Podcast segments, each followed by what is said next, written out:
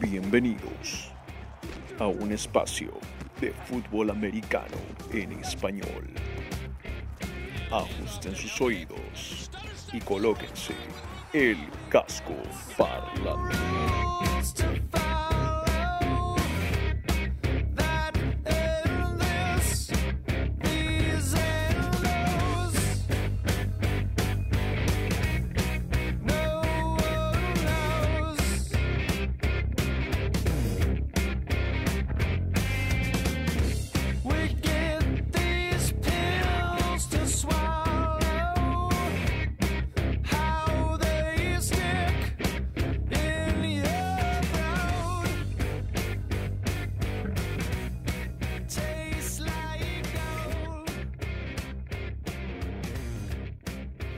Hola, hola, hola, ¿qué tal? ¿Cómo están todos? Y tengan muy, pero muy buenas noches y bienvenidos a Casco Parlante, su podcast y live de la NFL, la National Football League, el fútbol americano profesional de los Estados Unidos.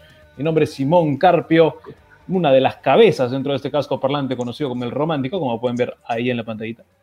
Y también como el mítico y por supuesto conmigo, los otros dos excelentes cráneos que ingresan perfectamente en el casco, porque también saben de fútbol americano, ellos son Rodstad y David Thornberry, el pragmático. Empecemos con Rodrigo Delgado Rodstad de Mole Rod, ¿cómo estamos?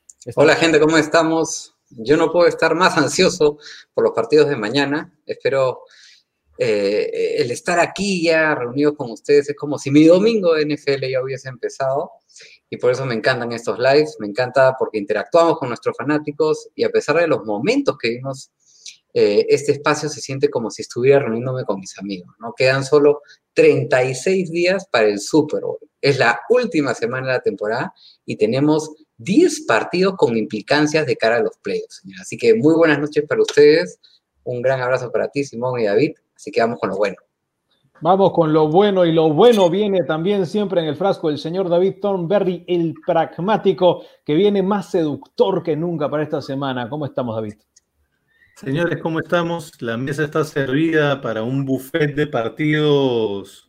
Va a ser un, bacanal de partidos, porque va a ser una locura esta semana 17, una de las más impredecibles que hemos tenido, en donde se juegan más cosas a la vez, en paralelo. Obviamente tiene que ver con el hecho de que ahora hay un, un equipo más de playoffs que aporta, agrega la locura que va a ser esta semana 17. Y como saben, hacemos el live de previa todos los sábados en la noche y este no será la excepción. Hablaremos de los partidos de la semana 17, que hay muchos. La mayor cantidad de partidos en un solo día siempre cae en la semana 17. Son toditos los partidos. Y para empezar, les mostraremos cómo está quedando hasta ahora lo que llamamos el Playoff Picture, o para los que no les gusta hablar en anglosajón, cómo están yendo los playoffs hasta ahorita, así de fácil. Así que pongámoslo en la pantalla, Rodstat, y cuéntanos un poquito de cómo van las chances para cada equipo. A ver, veamos cómo están los enfrentamientos de hasta el momento. Tenemos a los Chiefs ya como líderes absolutos de la AFC, garantizado al 100%. Luego, hoy los Browns se enfrentarían a los Bills en Buffalo, los Ravens se enfrentarían a los Steelers en Pittsburgh y los Dolphins se enfrentarían a los Titans en Tennessee. Los Colts aún tienen chances de entrar, pero para lograrlo deben de ganar su partido y esperar que Miami, Cleveland o Baltimore pierdan sus partidos. O Tennessee. claro, o Tennessee para poder ser campeones de división. Ahora, en lo personal, yo creo que la cosa está entre los Dolphins y los Colts, el que se quedaría afuera, pero vamos a ir analizándolo poco a poco. Ahora, en el caso de la NFC, eh, tenemos a los Packers como líderes momentáneos, porque aún no lo han asegurado como ese primer sembrado. Y luego tenemos a los Bears que se enfrentarían hoy a los Saints en New Orleans, los Rams a los Seahawks en Seattle y los Bucks a Football Team en Washington. Aún con esperanzas en entrar están los Cardinals, Cowboys y los Giants. Ahora, la única esperanza que tienen estos dos últimos equipos son los Philadelphia Eagles. Si Washington le gana a Filadelfia, ambos quedan fuera Arizona para entrar necesita ganarle sí o sí a los Rams. Y bueno, los, los escenarios los vamos a ir manipulando, ahí tocando un poco a ver qué pasa si entra uno, qué pasa si entra otro. Ustedes fanáticos, si tienen dudas y quieren saber cómo se mueven estas llaves de playoffs, por favor no duden en comentarnos por ahí, oye, Rodstad, ¿qué pasaría si es que este partido no lo gana tal partido? Porque acá tenemos el Playoff Machine, que lo vamos a ir viendo y lo vamos a ir llamando poco a poco conforme avancemos con los picks de esta semana.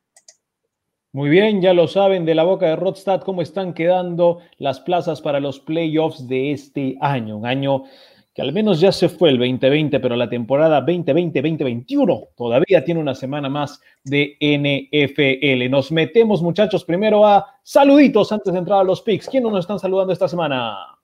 Bueno, ahorita Sam desde México nos está mandando muchos saludos, perdón. Los mejores del éxito para ti también, Sam, este 2021 es programa de año nuevo, el primer año del primer episodio del año 2021 que esperemos le saque la mugre al 2020 que acaba de pasar.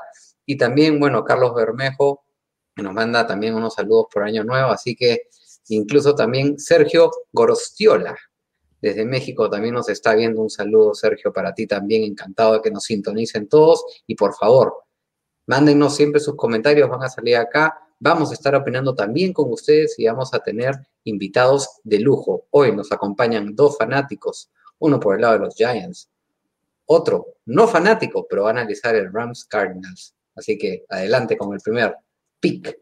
Vamos con los picks de la semana 17, algunos partidos que tal vez no tienen injerencia en los playoffs, pero tienen injerencia en otras cosas. El primero, señores, los Jets de Nueva York se enfrentan a los Patriotas de Nueva Inglaterra. Esto será en casa de los Pats, un partido que los Pats, de ganarlo o perderlo, simplemente está ajustándose para el draft.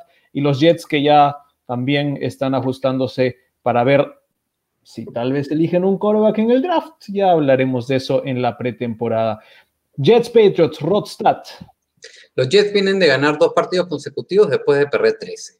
Los Pats solo han logrado 8 touchdowns por vía aérea en el último año y están últimos en la liga en esa estadística. La defensa de los Jets demostró ser buena contra el juego terrestre entre los Browns, que ojo, están cuartos en yardas acarreadas por partido. Y sabemos que Cam Newton por aire no ha sido tan productivo como lo que se esperaba.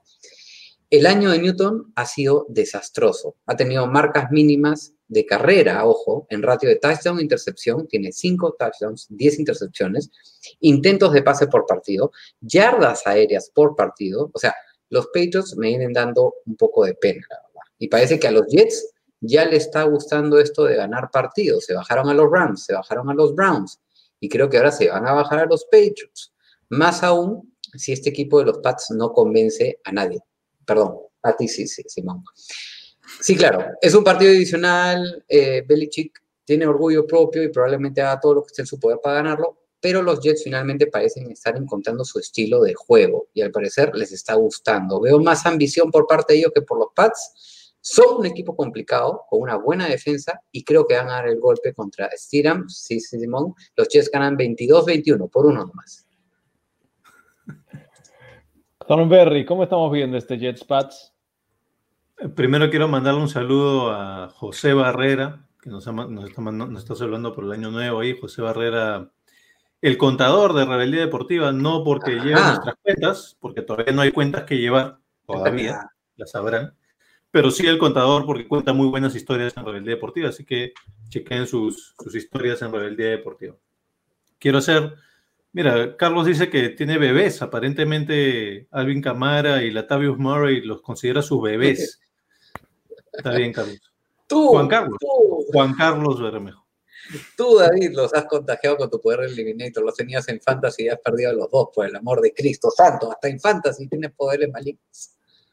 Bueno, yo antes de entrar a, a mi razón del Jets Pats, sí quiero hacer la salvedad de que voy a simplificarme un poquito la, semana 17 es esa semana en donde pasan cosas absolutamente locas por una serie de motivos, este año más por el tema del COVID y todos los casos que están saltando en la liga.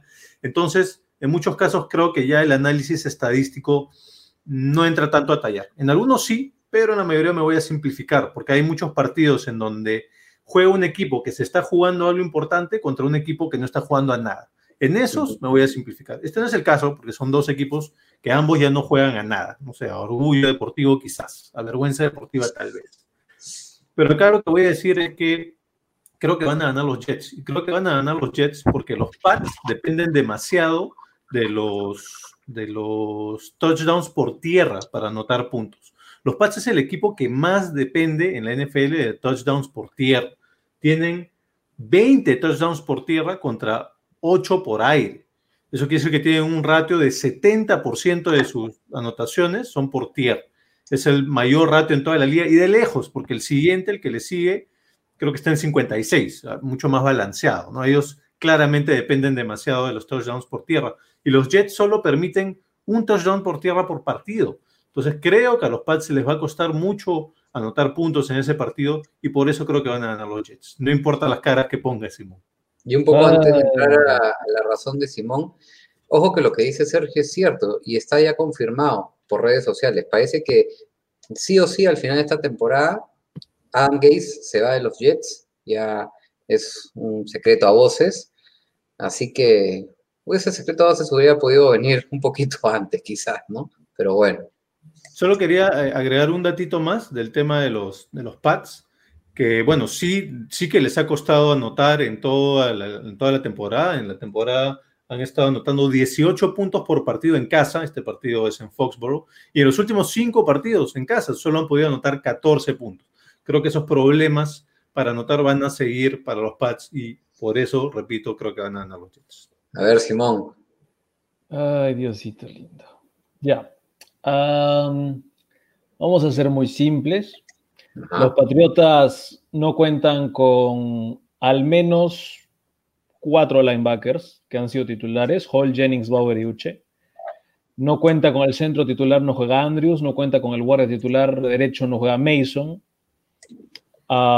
puede ser que no juegue eh, Newton desde el comienzo, vaya Steedham, que lo metan más tarde. No han decidido todavía cómo van a hacer la rotación. Y es un equipo que va de mal en peor. Por esta razón, elijo a los Patriots de Nueva Inglaterra porque igual, igual tengo que elegirlos, muchachos. Simplemente los he elegido toda la temporada. Eh, eran mi pick para poder llegar a playoffs. Creo que tuvieron mala suerte en alguna parte de la campaña, como la tuvieron otros equipos, pero no la manejaron tan bien. Y lo único que voy a decir es esto. Adam Gaze ya se va. Adam Gaze es de los que no le importa si ya se va. Mientras que Bill Belichick sí le importa quedarse y no sé si le importa un puesto de, draft más o menos, mm, probablemente, pero creo que lo que más le importa es ver quién se queda. Y los jugadores de los Patriots ahorita saben de que si es que juegan bien este partido, se quedan. Y si no, lo más probable es que haya una limpia tremenda.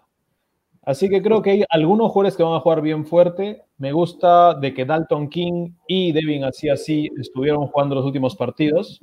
Voy a ver algo de los alas cerradas. Va a jugar con doble, triple alas cerradas, seguro Belichick. Vamos a ver algunos pases de touchdown a ellos. Y será un partido que no hemos visto en los Pats toda la temporada. Va a ser un partido bonito en la que le ganan a los Jets, como dijo Rodstad, 22 a 21, pero al revés. Sí, bueno, creo que acá solamente tú y Tataje son los únicos que no pierden la fe y le van a, los Pats. Quiero mandarle un gran saludo a Damián Santillán.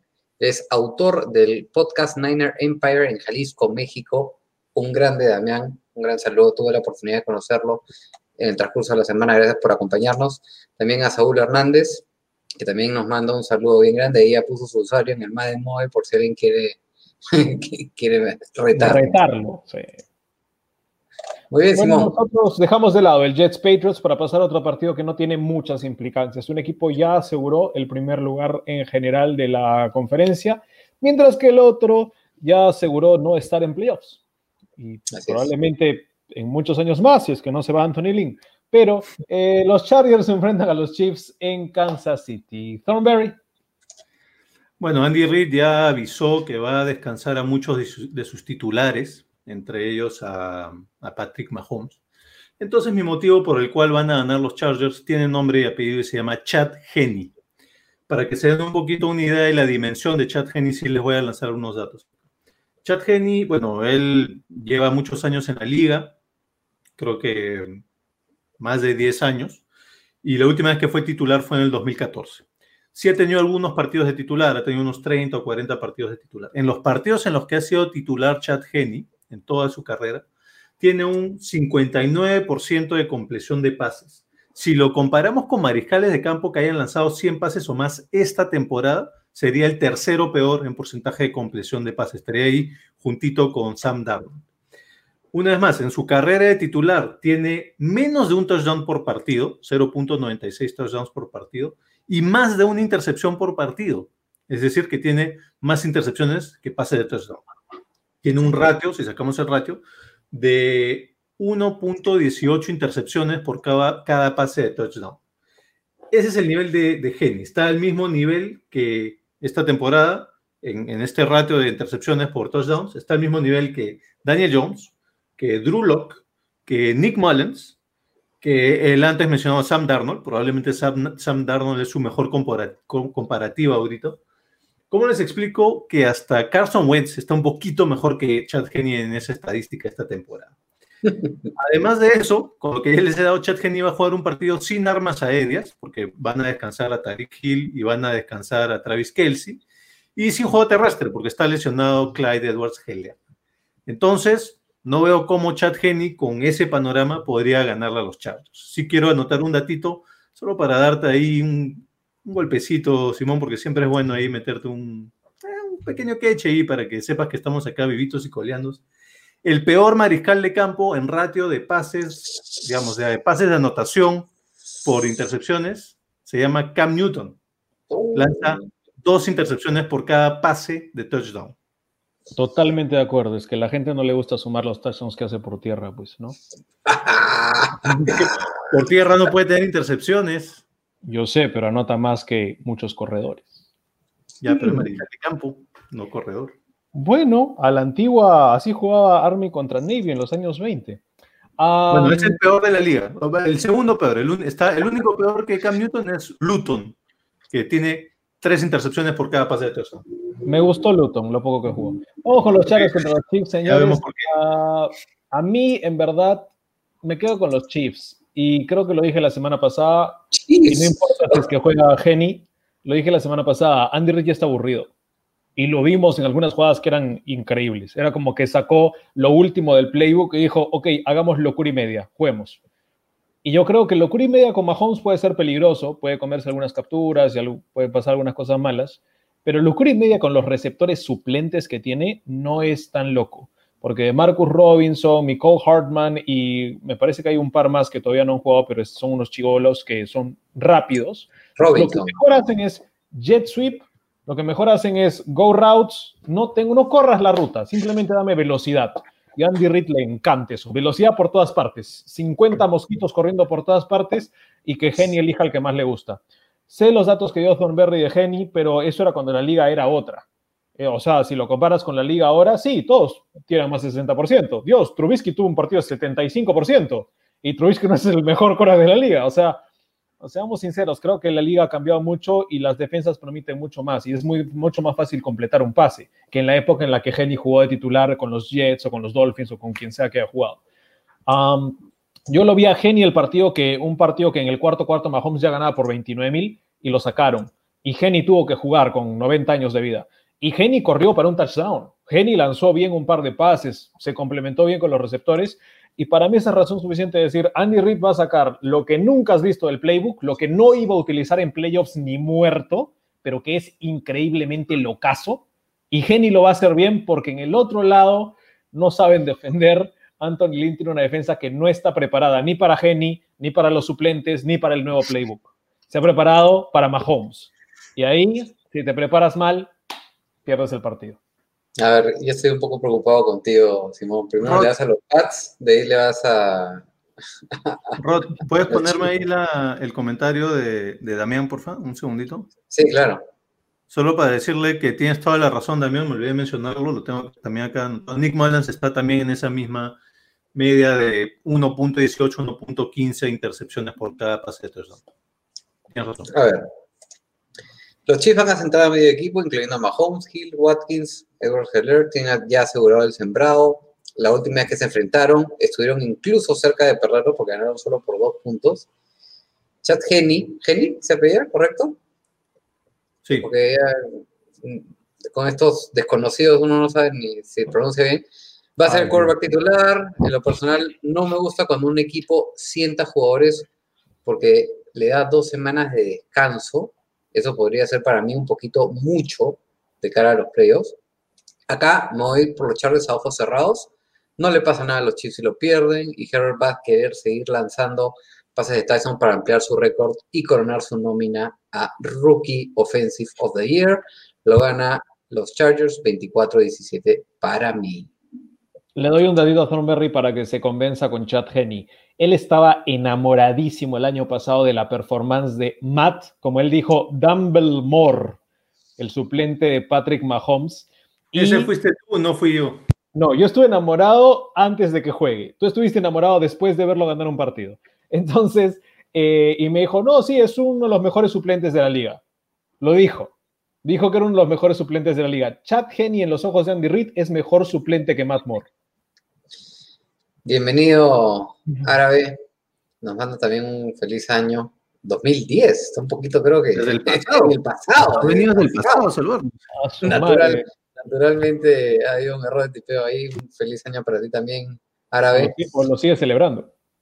Yasmín también nos manda muchos saludos, le manda corazoncitos a Herbert, un feliz año para ti también, Yasmín. Eh, ¿Qué me dicen del siguiente partido? Otro partido que mm, no dice mucho. los Raiders contra los Broncos en Mile High. Raiders Broncos en Mile High, muchachos. Otro partido, dos equipos que están fuera de playoffs. Los Raiders estuvieron muy cerca, otro año más y les volvió a pasar lo mismo. Así que yo empiezo con este, es muy sencillo. El equipo que siempre juega mal al final de la temporada contra el equipo que usualmente juega bien en casa, este año no lo ha hecho. Para mí la razón es simple, no veo a los Broncos ganando solo dos partidos en Mile High, especialmente la última semana. Creo que se llevan al menos un tercer triunfito, mientras que Gruden ya está viendo el draft, que es una de las cosas que él mejor hace, es uno de los mejores... Eh, tiene un muy buen cuerpo de scouts. Mike Mayo, que está diseñado para hacer drafts, lo vino haciendo toda su carrera en NFL Network y antes de eso. Y Gruden, es más, hizo el coreback camp. Están más emocionados por la pretemporada o la postemporada, pretemporada para ellos, que no involucra playoffs. Creo que por eso este partido lo van a descuidar un poquito, mientras que Big Fangio no es así. Big Fangio es un tipo de la vieja escuela, juguemos todos, ganemos todo, quiero ver que todos pongan fuerza, quiero ver quién se quiere quedar el próximo año.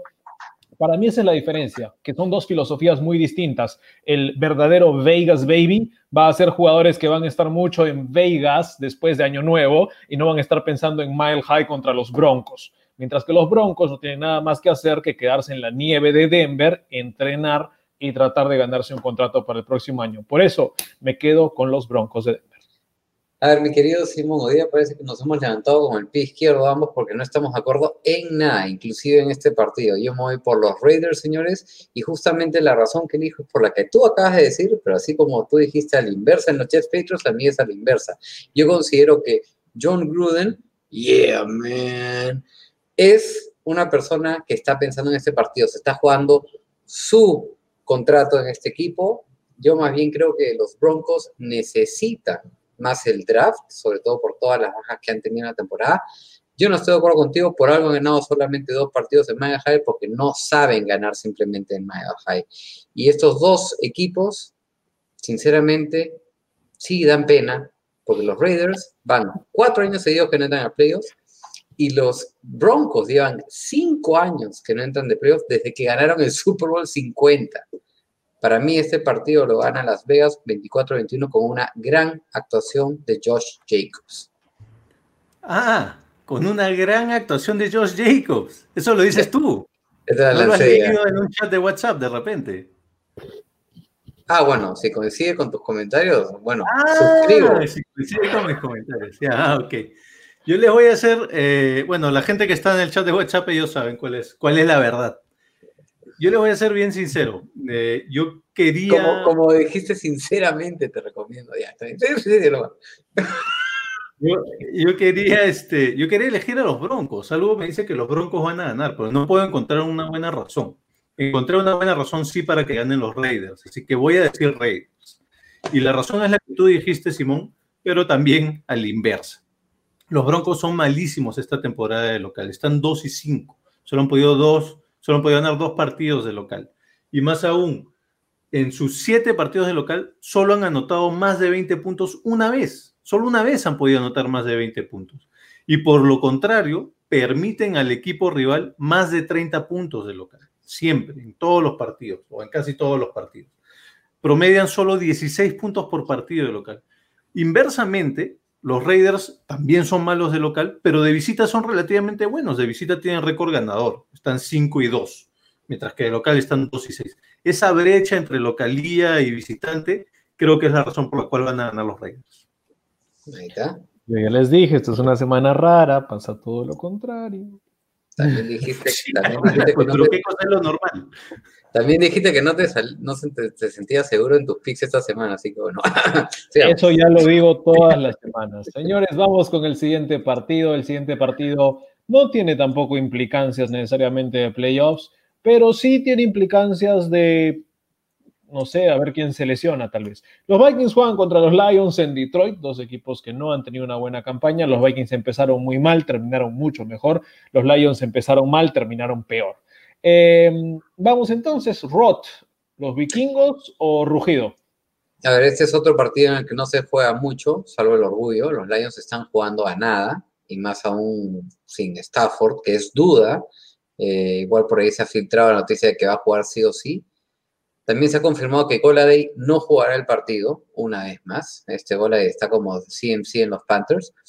Los Lions han perdido los últimos seis partidos contra los Vikings. Justin Jefferson, para mí en este partido en especial, va a estar muy motivado, ya que solamente necesita 111 yardas para establecer el récord de yardas recibidas por un rookie en una temporada que hoy lo tiene Anquan Bolding en Arizona en el 2003 con 100.377 yardas.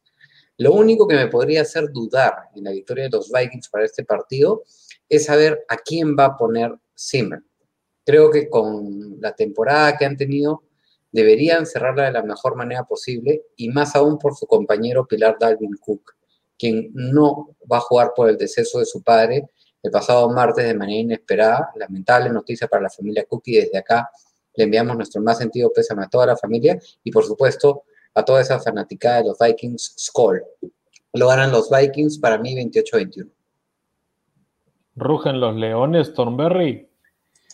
No, este, acá voy a simplificar bastante. Mm, por supuesto que me gusta la razón que ha dado o el aliciente que ha dado Rodstad de la motivación por el fallecimiento del papá de Dalvin Cook.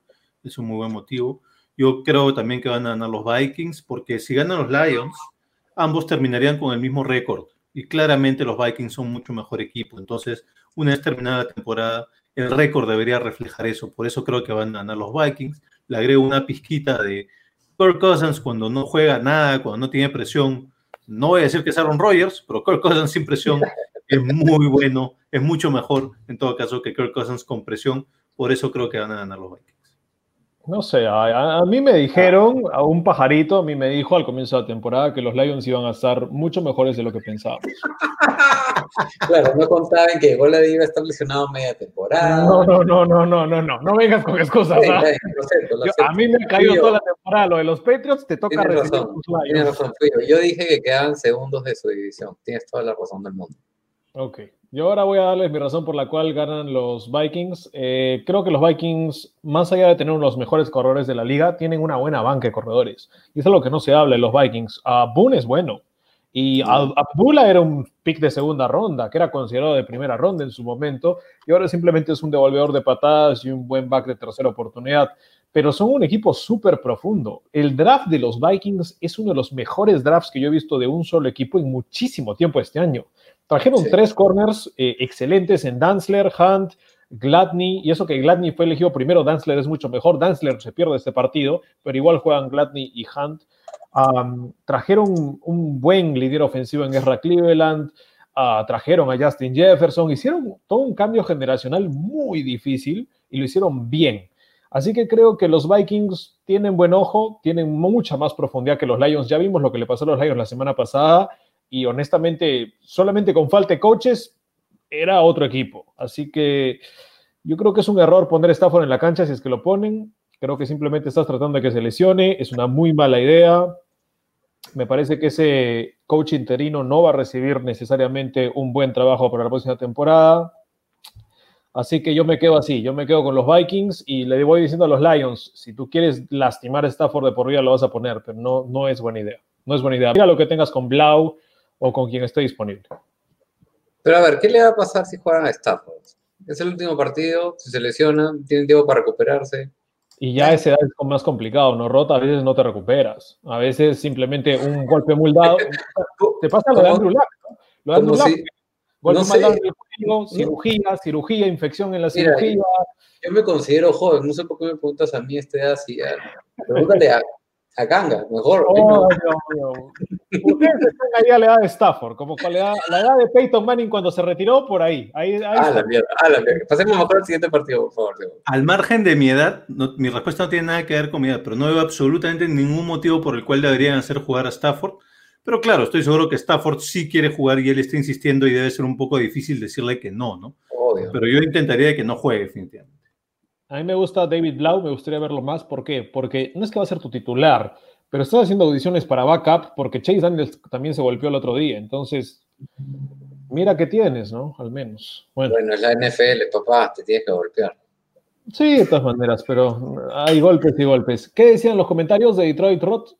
Nada, acá Liliana dice que yo dije que iban a ir a playoff. No dije eso. Una vez dijiste, una vez dijiste. Bueno, Claro, cometí, el, bache y después dije que quedaban segundos. claro, somos esclavos de nuestras palabras. Pues, Uno de esos días de bebidas espirituosas. Sí, estaba, muy, muy emocionado. y bueno, Yasmin también, acá Yasmin este, dice si es que los Detroit Lions irían por el quarterback en el draft. Yo creo, yo creo que no es mala idea. ¿Cuánto tiempo tiene Stafford en los Lions? O Stafford entró en el draft del 2007, quiero decirlo no tiene tanto tiempo tampoco, ¿no? Bueno, ya son como tres años. ¿no? Ahora, yo no, sé, yo no sé si el problema es esta. 2009, me parece. 2009. Entra en el draft del 2009. Mm. Ok.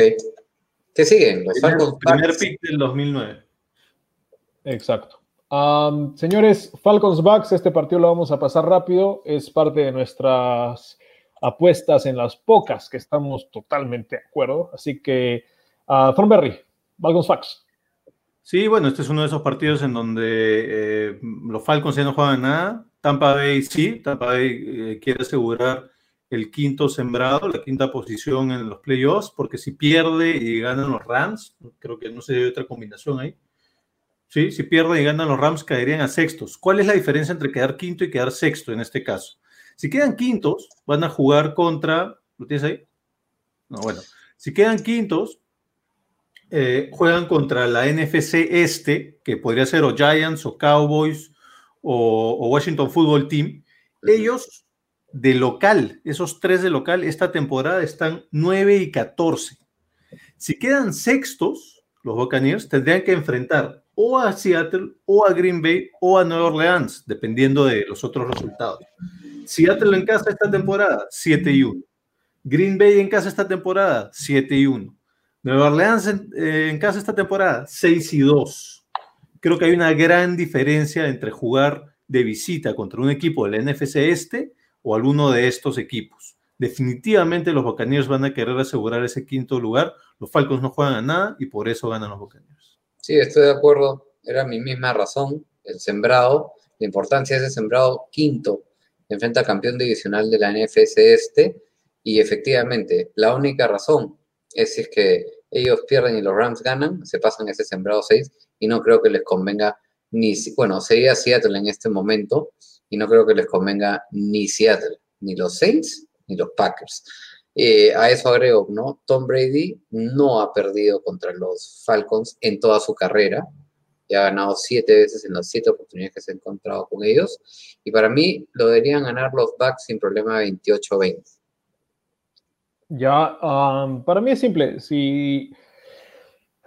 Yo creo que no es un tema de los bacaneros, yo creo que es un tema de los Falcons. Este equipo es malo. Este equipo ha mejorado en defensa, sí, pero ofensivamente, si no hay Julio, no hay ataque. Porque si realmente quieres pararlos, paras a Ridley y se acabó el partido. Muchos equipos tienen muchas dificultades para parar a Ridley y es porque, no sé, no le ponen doble cobertura. Ves los partidos y ves que lo marca solo uno, todo el partido, hacen zona. Es impensado. Los Buccaneers creo que van a tener que adecuarse para poder marcarlos. Sí, tienen ausencias importantes. No juega Devin White, por ejemplo, uno de los mejores jugadores de la liga en este momento. Shaquille Barrett tampoco. Shaquille Barrett tampoco. Me parece que también uno de los rotadores, los que rotan en la línea ofensiva, McClendon tampoco va a estar. Eh, JPP no practicó toda la semana, por ejemplo. O sea, Ya los Bucks también les ha golpeado un poquito la temporada, pero al fin y al cabo es Tom Brady tratando de hacer cumplir un objetivo más, ¿no? Y yo creo que en esas instancias, si hay que poner plata, la pone sobre Tom Brady. Y, y yo creo, y yo creo que, que Tom Brady ya necesita ese, digamos, ese momentum que está veniendo teniendo con los, con los Bucks, que vaya que les, les ha faltado, ¿no? A lo largo de toda la temporada y finalmente están carburando. Eh, carburando dos, semanitas, dos, semanitas, ya le ganaron a los Falcons, ¿no? Entonces, ¿por qué no de nuevo? Y ahora, ahora en casa, ¿no?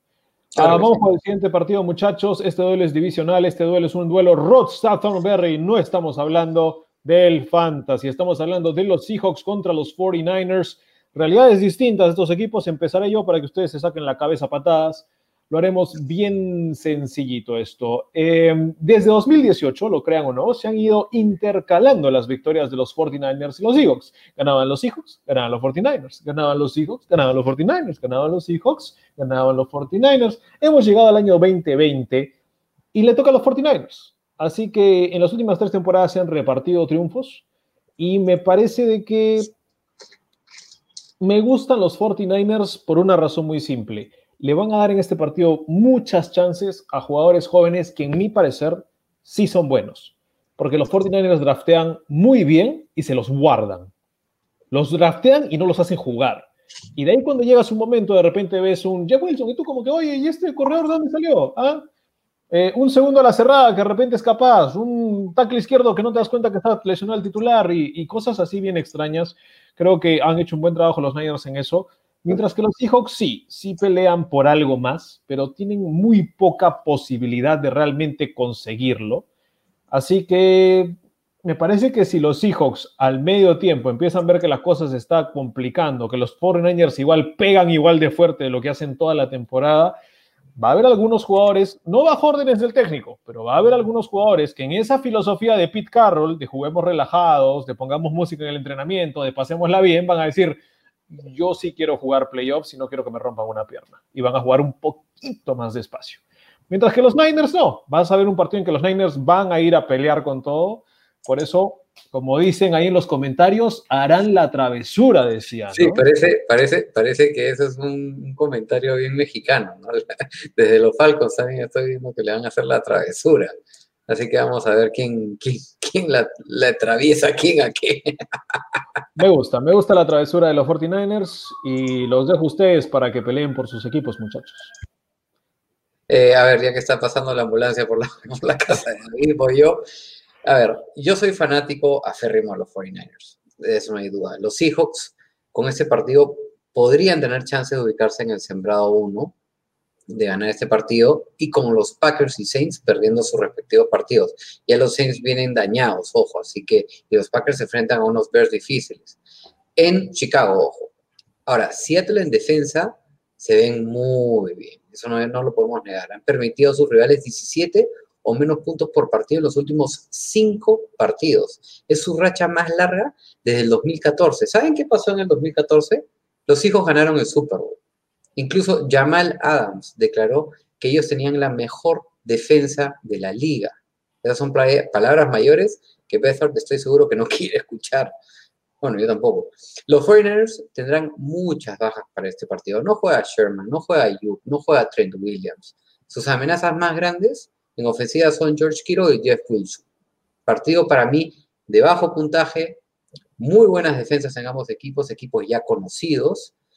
Yo creo que, bueno, lo venías diciendo tú, Simón, se reparten las victorias, pero este 2020 es un año típico. Para mí lo gana Seattle con el dolor de mi corazón y con el dolor del Niner Nation. Tengo que ser poco centrado en este programa, 23-17. Yo les voy a ser bien sincero, todavía no me decido, porque empecé, empecé eh, bueno, se recordarán lo que estamos conversando en WhatsApp, ¿no? Empecé igual que, que Simón, pensando que era muy complicado todo lo que se tenía que dar para que lleguen al primer puesto de la NFC. Entonces yo les comenté por WhatsApp que quizá en el entretiempo Pete Carroll ya se daba cuenta que no, porque estaban ganando los Packers o los Saints tranquilamente, y entonces en la segunda mitad seguramente bajaban el pie del acelerador y eso le daba una chance a los 49ers. Después vi todas las bajas que tienen los 49ers, entonces dije, no, pero si los Seahawks han dicho que van a salir a matar a con todo y los 49ers están golpeados. De repente, entonces sí, los Seahawks.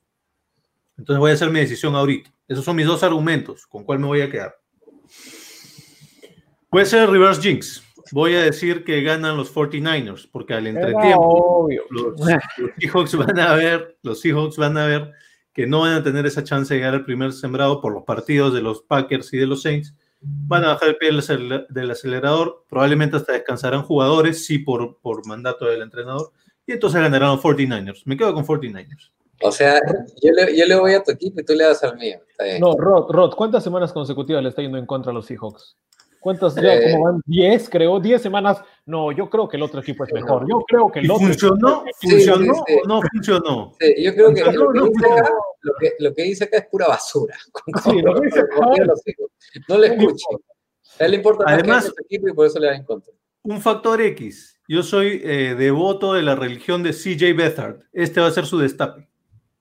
Yo no sabía que CJ Beathard y George Hill habían ido ambos a la misma universidad. ¿Qué religión tiene CJ Beathard? Yo no entiendo. No sé, porque no, sé, porque no creen nadie. Vemos un poquito qué necesitan los Seahawks para lograr ser ese sembrado número uno, como bien les decía, ganar a los Foreigners efectivamente, y que tanto los Packers pierdan ante los Bears y los Saints pierdan contra los Panthers. Sí. Así que vamos a ver cuáles son nuestras razones ahí para que ver si es que Seattle se queda con ese primer sembrado. No sé qué opinen en la fanaticada, si es que se llegan a quedar con ese primer sembrado o se lo van a otras personas, porque por ahí veo que este, Carlos dice, ¿no? Este, todos los Seahawks, pero solamente para que los primeros sembrados se quede con los Saints. Ahí vemos un poquito qué es lo que tiene que pasar para que los Saints se queden con ese primer sembrado. Tienen que ganarle a los Panthers. Los Packers tienen que perder ante los Bears y los Seahawks perdiendo contra los 49ers. Así que no entiendo por qué este, Carlos le va a los Seahawks. Tienen que perder más bien ante los 49ers para poder quedarse con ese primer sembrado, Carlos. Pero bueno, se entiende que tu fanatismo, el apoyo por un equipo es por el tuyo personal. Así que no hay problema, así se trata todo esto. Creo que la salvedad de, de Carlos pone es de que si es que los Seahawks ganan y pierden los Packers, eh, y los Saints también ganan, los Saints van primeros antes ah, que los Seahawks. Ok, por desempate puede ser. Ahí está, Exacto. ahí está la figura. Ahora sí, este... o tal bravo. vez porque piensa que si le vamos a los Seahawks los tres, lo vamos a salar. bueno, bueno no ahí, sé. ahí este, Damián también, él dice, ¿no? Tienen que ganar los Niners, como buen fanático de los Niners, creo que ya el, el, odio, él habla del odio que existe entre ambas, ambos equipos, aunque David y yo no nos odiamos. El no, problema es la mentalidad que, tra que, traen de nunca rendirse. Eso es muy valorable en los Foreigners. Es increíble. De Richard Sherman, hace esta semana estuvo hablando de Robert Sale, de lo crack que es en la mente eh, maestra, que es en la defensa, de cómo no se encarga de buscar excusas ante las lesiones, simplemente se preocupa por eh, hacer crecer a sus propios jugadores y que tomen roles eh, importantes, preliminares en el terreno de juego. Eh, lo que sí dice que es bien cierto y va en contra de Ernest, y lo venía diciendo yo, estos dos son equipos conocidos, se tienen muy bien estudiados y conocen muy bien cuáles son sus virtudes y sus debilidades. Correcto. Vamos entonces con el partido que también, eh, entonces, juegan los Saints, lo juegan en visita en Carolina contra los Panthers. Um, esto va a ser interesante y voy a empezar yo si no les molesta muchachos. En, en, los Panthers no hay corredor necesariamente titular titular, no, no está McCaffrey. No está Exacto, a eso, a eso llegaba, de que no hay running backs en este partido. O sea, obviamente va a tener sus running backs suplentes, los Panthers sí, como Bohannon creo que era eh, uno de ellos. Um, se me ve el nombre del otro chico que tenían ahí. Curtis Samuel puede hacer de corredor, sin dudas. Y mientras que los Saints tal vez tengan algunas armas que puedan correr, pero la idea entonces es que es un partido por aire, es un air it out total, y quien lance mejor el balón lo va a ganar. Y mejor lo lanzan los Saints, porque no tienes un coreback, tienes tres. Entonces, si Brice se cansa en el primer cuarto, metes a Tyson Hill a lanzar un par de pases. Y si te cansa a Tyson Hill, metes a James Winston si te da la gana. Pues que lance pasos a este Manuel Sanders si lanza uno touchdown otra vez. No importa, hay gente con quien hacerlo y creo que los Panthers no, los Panthers dependen de Bridgewater, no van a poder correr el balón, los Saints van a cerrar el juego por tierra completamente y le van a decir a Bridgewater, gana un tiroteo contra Brice. Y si puedes ganar un tiroteo contra Brice, chévere. Y si no, no. Y creo que esa es la gran diferencia. Brice va a ganar ese tiroteo y por eso ganan los Saints. Ahora, hablando de los Saints, ahí Carlos Fermejo, creo que hay que hacerle una salvedad. En caso de que exista el triple empate entre los Packers, Seahawks y los eh, Saints, creo que más bien el que se quedaría con ese primer sembrado son los Packers, porque los Packers le ganaron a los, a los Saints en Nueva Orleans. En caso de lo pongo en el machine. Ah, claro, lo pongo en el... ¿Qué pasaría si existe un empate de, de récords entre los, digamos, eh, Packers, Seahawks y Saints? Van los Packers. Los Packers tienen la ventaja en el, en el digamos, en el, desempate entre los tres. Sí, sí, sí, sí. Van los Saints. Van los Saints. Lo tienes a Tulo con los Saints en el Machine. Ahí está. Si empatan en récord, si los tres tienen dos y ah, cuatro. Correcto, porque los Packers estarían perdiendo con los Bears. Exactamente. Correcto. Mm. Nunca duden de Juan Carlos Bermejo.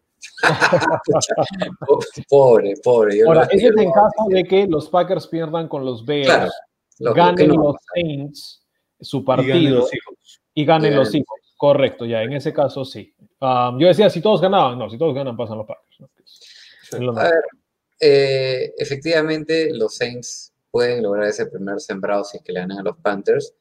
Y efectivamente, como bien decíamos, con la derrota de los Packers ante los Bears y la victoria de los Seahawks. La última vez que se enfrentaron, sí que nos regalaron un partido bastante apretado. Los Saints hoy defienden ese sembrado número 2, ya que los Seahawks podrían quitárselo.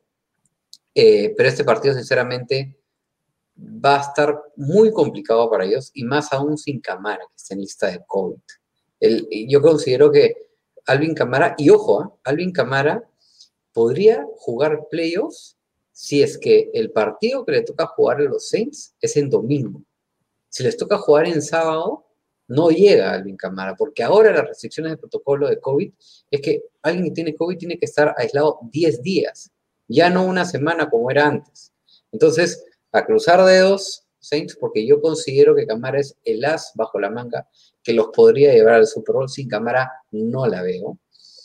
Pero para este partido los Panthers tampoco tienen a CMC ni a Mike Davis. Y creo que el, que corredor que te faltaba, Simón, era Arma. Este, así que yo considero igual que Breeze va a sacar el partido adelante, sobre todo con Emmanuel Sanders. Eh, lo ganan a Orleans 24-17 para mí. Sí, em, bueno, este es otro de esos partidos en donde los Saints sí están jugando por algo y los Panthers no. ¿Por qué? ¿Para qué están jugando los Saints? para mantener la localía no solo en primera ronda, sino en segunda ronda. Con ganar el partido tendrían localía en primera ronda y en segunda ronda.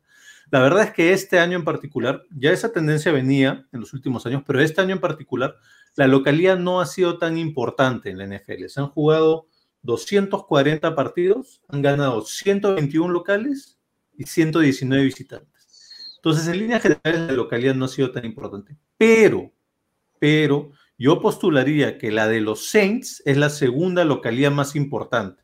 ¿Por qué? Porque juegan en domo. Y si tú tienes que mandar a Drew Brees, que es mayor que yo, a que juegue en el frío, eso va a ser un problema. Sí, aunque no lo creas. Entonces yo creo que esta localidad sí es muy importante para los Saints, porque no quieren ver a Brees jugando en frío o en, en todo caso en, en intemperie, ¿no? afuera, no fuera del domo. Por eso es importante para ellos este partido, especialmente importante este partido. Los Panthers no juegan para nada, por eso ganan los Saints. Bueno, nos vamos con el siguiente partido entonces, muchachos, y entramos de lleno a lo que son los Ravens Bengals, partido que va a ser fácil de analizar. Um, Ravens Bengals. A ver, eh, los Ravens han vuelto a hacer lo que eran en el, ataque, ¿no? Eh, sobre todo en la parte terrestre. Son el equipo, ojo, con la mayor diferencia de puntos de la liga esta temporada su diferencia de puntaje es de 130 puntos. Es decir, claro, la suma... ¿Se coló? De lo que, los puntos que, hacen... ¿Regresó? ¿Perdón? Te nos fuiste un ratito. Ah, no, ok, hablaba de esta diferencia de los puntos que haces versus lo que te hace el equipo rival, ¿no? 130 puntos, primeros en la liga.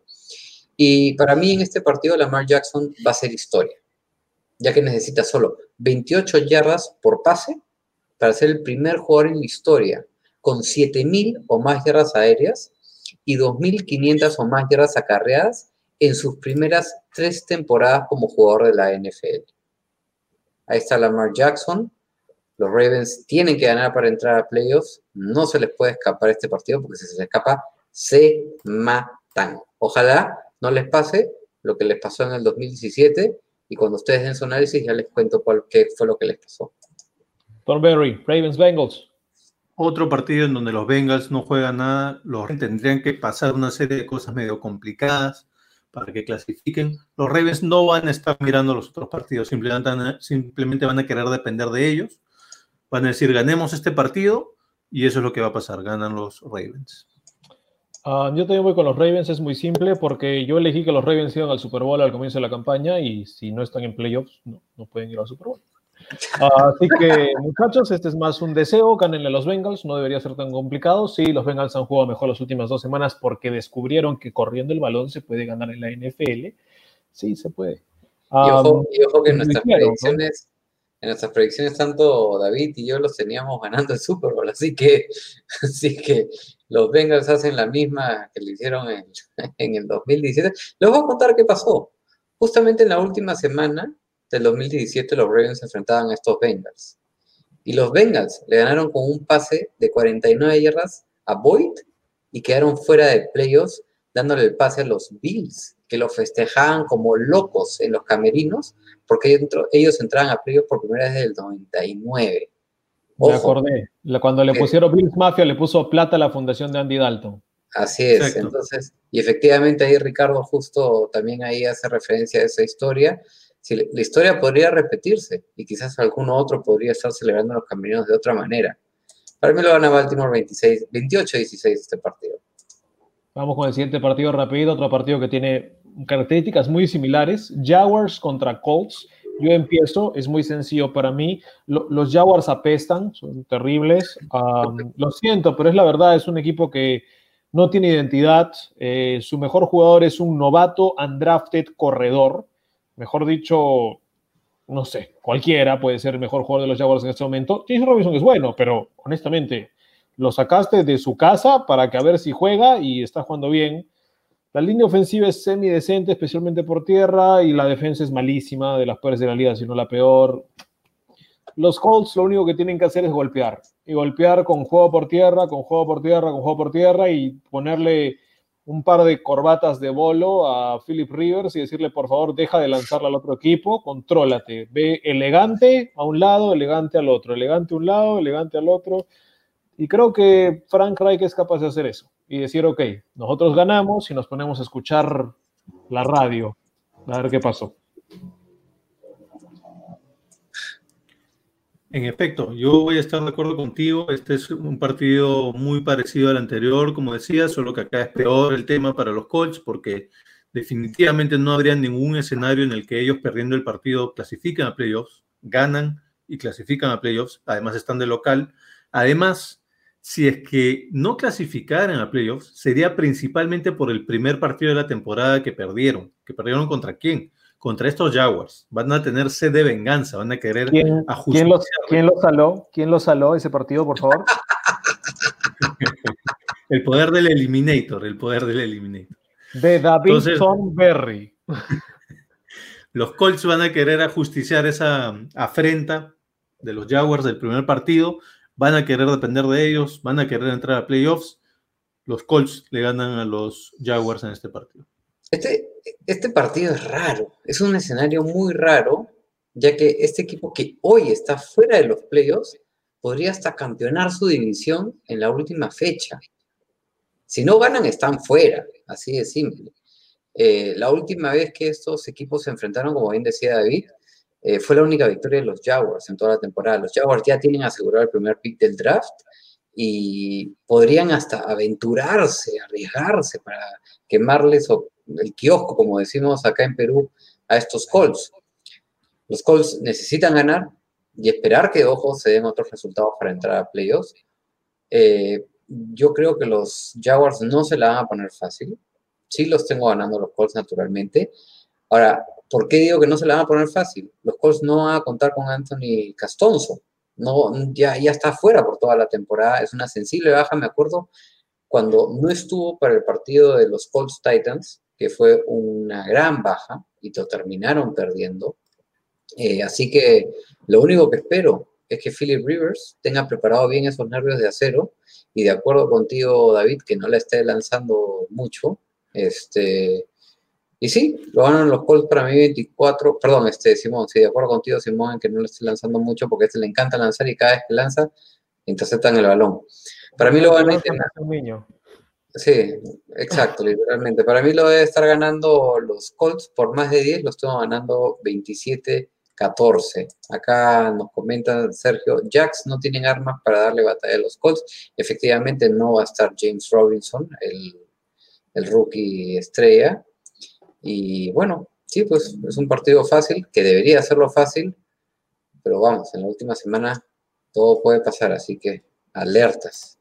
Sigamos de lleno con esta batalla por ese último puesto de la AFC en playoffs y vamos con el otro partido que importa no solamente para ese último puesto, sino también para ver quién gana la división. Titans en Texas. Señores, este partido es bravo, son la T contra la T, los Titanes contra los Tejanos. Un equipo de los Texans que viene jugando peor de lo que hemos visto en mucho tiempo. Ah, y los Titans que cayeron feo, cayeron feo la semana pasada. Así que Empecemos con Thornberry. David, ¿quién se lo lleva? ¿Titanes o Tejanos? Houston tiene la segunda peor defensiva terrestre de la liga en yardas permitidas. Es el cuarto equipo que más touchdowns por tierra permiten. Y se enfrentan a un Derrick Henry que es el líder de yardas por tierra de toda la liga y que es el segundo jugador con más touchdowns por tierra. De hecho, en los dos últimos partidos contra Houston, Derrick Henry tuvo 211 yardas con tres touchdowns en uno y 212 yardas con dos touchdowns en otro. Para mí va a ser una clara victoria, bueno, primero un claro dominio por tierra de, Derrick Henry y de los Titans, y por eso una victoria contra los Texans, y por eso mi eliminator. Uh, lo puso de eliminator. Cuidado, se encienden las alarmas en Tennessee. A ver, para es que, es que para los que nos están sintonizando por primera vez, nuestro querido amigo David Thornberry, para hacerlo bien rápido, aquí el que está acá abajito, ¿no? Tiene lo que llamamos el poder de Eliminator, más conocido por quien termina salando dándole mala suerte a un equipo que tranquilamente debería estar ganando su partido. Sí, Cristian, Cristian ya está reaccionando, las redes ya están temblando. Sinceramente, no solo la localía en postemporada está en juego para los Titans, sino también sus aspiraciones para llegar a playoffs. Hay mucho riesgo para ellos, mucho drama para este partido y no hay opción de equivocaciones, ya que si los Titans pierden este partido y los Colts ganan el suyo, los campeones de división serían los Colts, como bien dice acá en el, en el gráfico. Pero si los Dolphins o si los Titans pierden, los Dolphins, Ravens y los Browns ganan sus partidos, quedarían fuera de playoffs. Otra cosa que me preocupa, Kotkowski, el kicker de despeje de los Titans, no van a jugar por COVID este partido. Si este partido se definiera por un field goal, ay mamita, no quisiera estar en los zapatos de Bravo creo que este no será un partido fácil para los Titans, y más aún con la temporada que está teniendo Watson. Puede que los Texans estén teniendo mala temporada, pero Watson está teniendo el mejor año de su carrera. ¿MVP? No, no, tranquilo. No tanto. que venía acompañado del récord. Pero Sean Watson ha lanzado más touchdowns en toda su carrera esta temporada, menos intercepciones y su porcentaje de pases completos es el más alto este año. Yo lo elegí MVP. Sí, bueno, no están en la conversación. Pero, este, a lo que iba es, así yo quería decir, ¿no? Así como Camara se encargó de los Vikings en la semana 16, quisiera decir que Henry se va a encargar de estos Texans. Ahí decían el, en el comentario, creo que fue el coach Rosales, que es una muy buena opción para ir al over en este partido. Efectivamente, en el primer encuentro de estos dos, creo que se fueron hasta por encima de los 70 puntos combinados, se fueron a tiempo extra. Lo ganó Derek Henry. Para mí lo ganan los Titans, sí, 29-24. Ha sido un partido muy apretadito. Es más, me atrevería a decir que 29-28 ahora que, que lo sale que iba Eliminator, pero vamos. ¿Qué dices, mi querido Simón? Um, yo me quedo con los Titans, es muy simple, creo que es un súper buen equipo contra un súper mal equipo. Los Texans son un mal equipo. Ya si es que escuchaste el discurso de JJ Watt, suficiente. Con eso ya sabes lo malos que están. Um, lo tuvimos en el podcast, en el um, capítulo anterior, chequéalo, el que está en Spotify, al final, ahí pusimos todo el discurso. Ah, ya, Estamos a JJ para que hable. Sí, sí, sí. Y lo que sí decirles, yo les dije, para mí los Titans, hay ciertas condiciones para que ganen sus partidos. No es de que ganan de lleno por el trío que a ustedes les gustaba, de AJ Brown, Tannehill y, y Derrick Henry. Hay ciertas condiciones que, los hacen propicios a llevarse triunfos. Uno es jugar contra malas defensas. Otro, y les dije bien claro, es el clima. O sea, los vieron en Lambo, parecía que están congelados. Tenían un problema grave. Ahí tenían que meter la manito, ahí calentarse un poquito, no sé. Entonces, eh, yo creo que este partido es en Houston. El clima no es el peor en este época del año, bastante jugable, tranquilos, en Texas, en el sur. Y la defensa de Houston no para a nadie. No para a nadie la defensa de Houston en este momento. La defensa que- tampoco, ¿ah? yo sé, pero creo que la gran diferencia es. Mira, no lo quiero decir, pero Watson casi se lesiona contra los Bengals. O sea, y, y la defensa de los Bengals tampoco es como que, uff, ¿no? O sea, que no tiene armas, Watson ahorita, sus receptores son así, ceros. Así que yo me quedo con los, con los Titans de Derrick Henry y, pues sí, ¿por qué no? AJ Brown, a ver si alguien, alguien que tiene AJ Brown les gana el fantasy esta semana. Mira ahí lo que dice Marco, ¿ah? Los Texans van a salir motivados por el mensaje de JJ Watt y sabemos que Tannehill es de caerse en partidos, vamos a agregarle ahí a complicados, importantes, ¿ah? Pero creo que este partido no es Tannehill, este partido es claramente Derrick Henry. Yo no sé Sí, si pero- Tannehill es de caerse en partidos importantes. ¿Cuál es la, la prueba de eso? Tampoco. Ahora, yo me, me atrevo a decir que veo más en la estrategia de los Titans yendo por aire que por tierra. ¿ah? No sé. Lo veo más a, a- a Henry actuando como un decoy en este partido. Pero bueno, es una- puede ser porque la defensa de los Texans tampoco tiene corners, ¿no? O sea, ¿quién les ganó la semana pasada? ¿Ryan Finley? Sí, los Bengals, exacto. Así que, enough said, como dirían. Vámonos con también ese último puesto de la AFC. Vamos a seguir hablando de este último puesto porque eh, los Browns también tienen la posibilidad de llevárselo o de mantenerse en el puesto en el que se encuentran.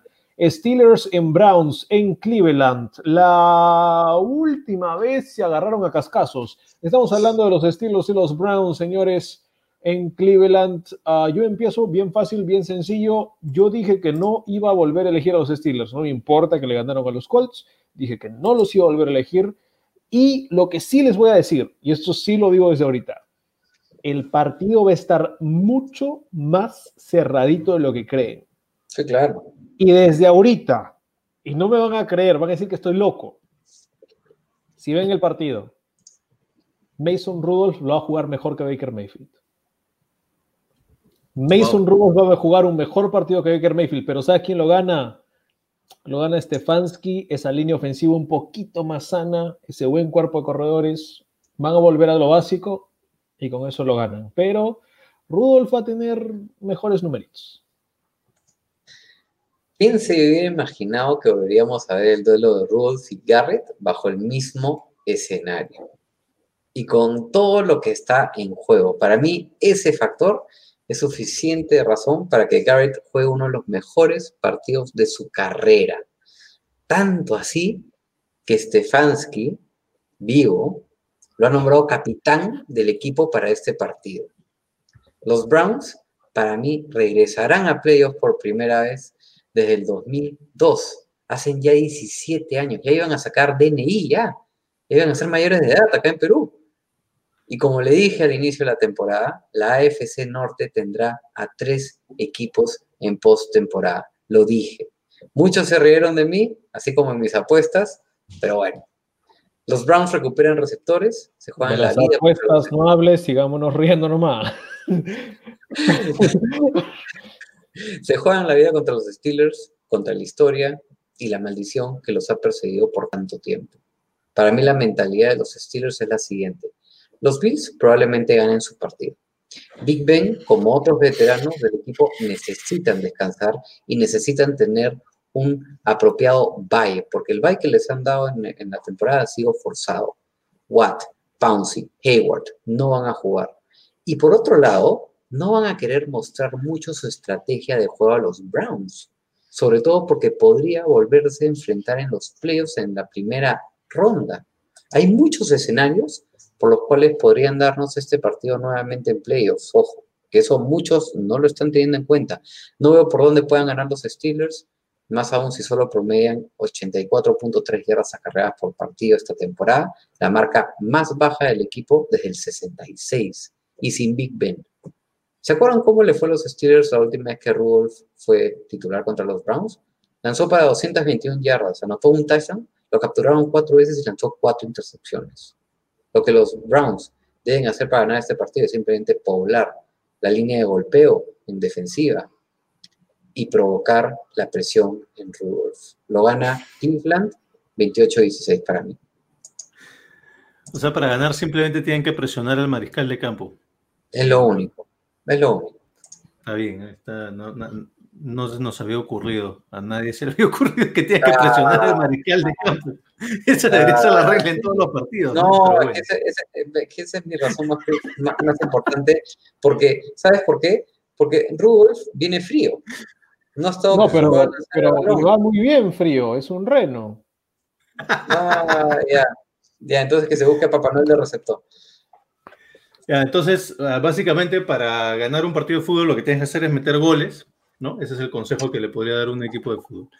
Eh, a ver, Pittsburgh ha tenido un diciembre brutal. Se enfrentó contra cuatro de las diez mejores defensivas de la liga en cuanto a yardas permitidas. Se enfrentó a tres de las mejores diez ofensivas de la liga en puntos anotados es el único equipo junto con Baltimore que jugó cinco partidos en el mes de diciembre y en promedio tuvieron seis días de descanso entre cada partido. O sea, fue un diciembre brutal para los Steelers. Totalmente de acuerdo y un punto muy importante del caso de Rodstad, el tema de que el bye que tuvieron fue un falso bye. Ah, ahora es importante, ahora lo que mencioné es importante. Bueno, eso sí. alguna vez tenías que acertar. Eh, e, era un bye que no se esperaban, para el cual no pudieron planificar. Y un bye también más o menos se planifica. ¿no? Entonces acá definitivamente van a querer descansar a los jugadores. Ya anunciaron que los iban a descansar, a todos los que tú ya mencionaste, Rodstad. Ya anunciaron que Rudolf va a ser el titular efectivamente.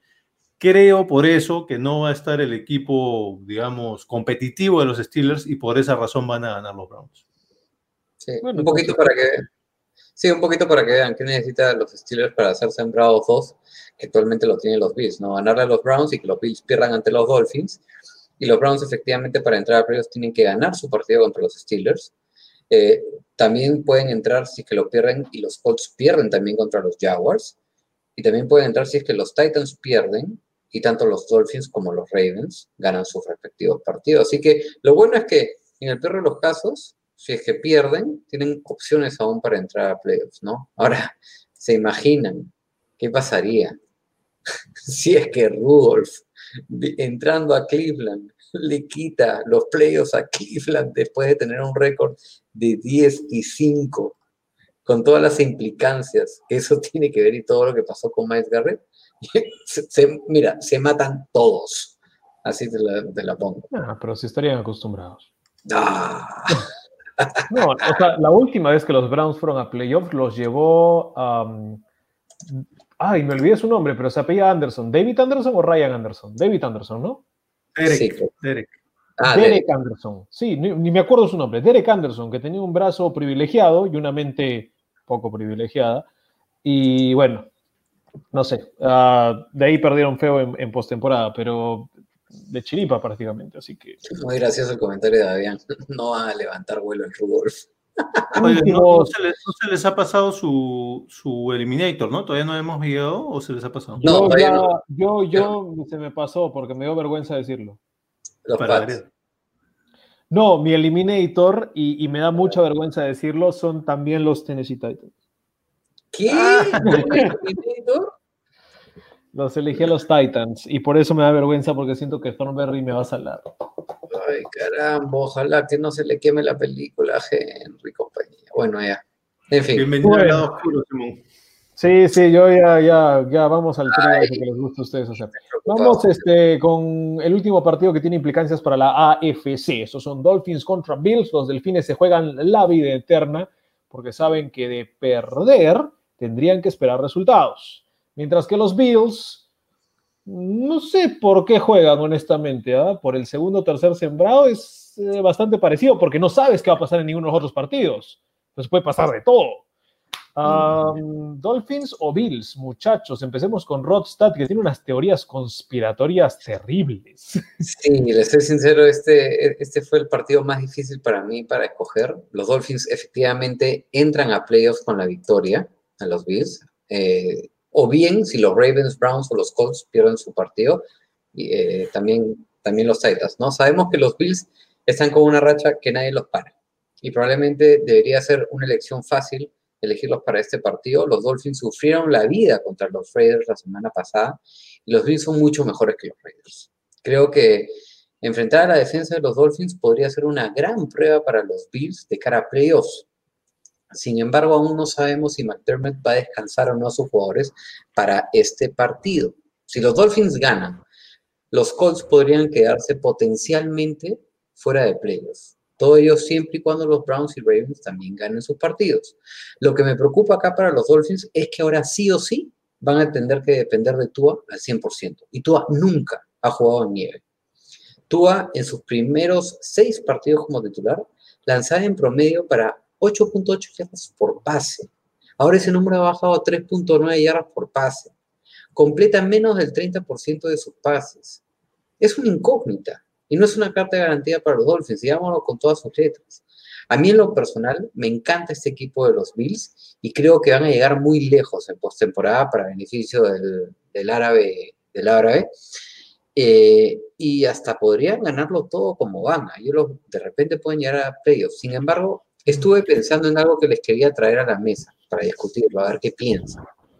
Mira, si ganan los Bills, Miami se queda fuera de playoffs. Y creo que es seguro decir que los Ravens, Browns y Colts podrían ganar sus partidos. Ahora, creo que si yo fuera los Bills, preferiría enfrentar hoy a los Browns en primera ronda que enfrentar a los Colts o hasta los Titans. Ojo. Entonces, por esa razón, creo que me aventuraría hasta ganar mi partido. Sin embargo, espero que McDermott al menos juegue a sus titulares. Si no es todo el partido, el 70% del partido, eh, para que sea este el signo de exclamación para la temporada que muchos consideran de MVP para Josh. Para mí, voy a aferrarme al, buen sentido deportivo de los equipos. Yo creo que McDermott va a poner toda la carne en el asador, por lo menos para darnos un gustito, y confío también en la caída que pueda tener Tua. No creo que esté listo para soportar toda esta presión. Lo ganan los Bills 28-17 para mí. Te voy a dejar cerrar Thornberry porque tengo, tengo un hueso que tengo que cascar acá contra Rodstad. Dale, dale. Ah, yo le voy a ir a los Dolphins y te voy a decir por qué mi razón va, como dijimos, contrariando a la tuya. Estoy seguro que sí, Tua probablemente nunca juega en nieve. No sé, en college juega en el SEC, no hubo mucha nieve ahí, vino desde Hawái, obviamente no hay nieve ahí, pero Tua ya ha tenido partidos grandes. Y tú ya has tenido partidos de definición de todo. lo hicieron, sí, y a Tua lo hicieron entrar en la final colegial, en el último cuarto, y decirle, por favor, gánala tú porque Hertz no puede. ¿Ok? Esa es la verdad. Hertz no está pudiendo ganarla, gánala tú. Y tú vino y dijo, ok, la gano yo. Papá, papá, papá, ganamos. Escúchame, escúchame, perdón. o sea, a mí me encantaría. Eh, déjame terminar. Taven le debe, le debe ese campeonato a Tua y Tua tiene entonces en su ADN eso que, por ejemplo, lo tuvo Tom Brady en su ADN en college y que nadie hablaba de Tom Brady, pero de ahí cuando ves el tape dices, oye, vino desde atrás y ganó un montón de partidos. Ah, lo puede volver a hacer. Entonces, tú tiene eso en su ADN. No significa que sea un gran coreback, le falta desarrollarse mucho, hemos visto que comete muchos errores, pero creo que este es un momento similar para los Dolphins. No es el Super Bowl, es clasificar a playoffs. Es toma la pelota, novato, es momento de que hagas lo que tienes que hacer. Y creo que en esos momentos la madurez de Tua es la que logra los resultados. Para mí, particularmente, Josh Allen tiene todo lo contrario. A Josh Allen le han armado un equipo perfecto para él. Le pusieron dos corredores que pueden correr con el novato que trajeron esta temporada. La línea ofensiva de los Bills desde el año pasado es una de las mejores de la liga. La defensa de McDermott es su especialidad, por más que este año ha estado, no sé por qué, pésima. Les llegó altamente. Es como que tomen dinero y comencemos a jugar mal, como lo que le pasó a Davis White. entonces, yo creo de que este equipo, la deuda que tienen, y lo saben desde el año pasado, es playoffs en playoffs el año pasado jugaron mal. El resto de la campaña no. El resto de la campaña la jugaron bien. Y llegaron a playoffs y se desbarataron en el primer partido, pero como si les hubieran desnudado todo en los últimos cuartos. Entonces los Bills no tienen por qué ganar este partido. Los Bills tienen que preparar playoffs, tienen que mantener a todos sanos para playoffs, tienen que ganar un partido de playoffs que no lo hacen desde qué año, Rot, que no ganan partido de playoffs, que no ganan partidos múltiples de playoffs, que no hagan una final de conferencia en playoffs. Este partido no les debería importar. Yo no, ya no sé qué va a pasar, pero si yo soy los Bills y yo veo, ¿a quién te digo?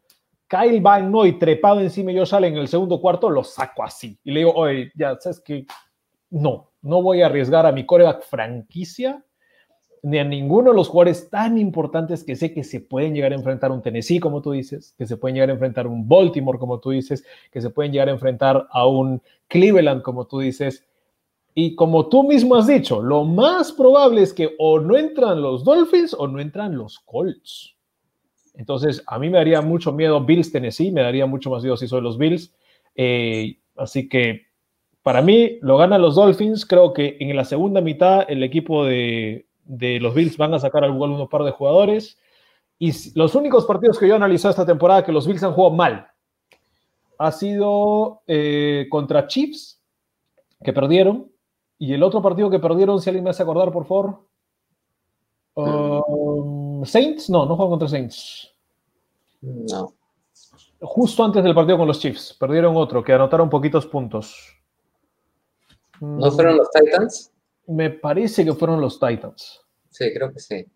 Entonces, si tú tienes esa idea ya en tu cabeza, que Chiefs y Titans, cómo jugaron esos partidos, y, y los volví a ver para estar seguro, robaron el balón y te corrieron por encima. O sea, aún los Chiefs, que podían lanzar por donde quisieran, trataron de usar el juego por tierra. Entonces, los Dolphins tienen eso. Ahora, antes de, que David dé su, razón, yo quiero dejar cosas bien claras. La primera es que yo quiero ver a los Dolphins en playoff. Por supuesto que quiero. ¿Por qué quieres verlos? Porque me gusta la historia, me gusta la historia. En el episodio anterior dije que me encantaría ver a Fitzpatrick jugando su primer partido de playoffs de la carrera. Nunca ha podido jugar en playoffs.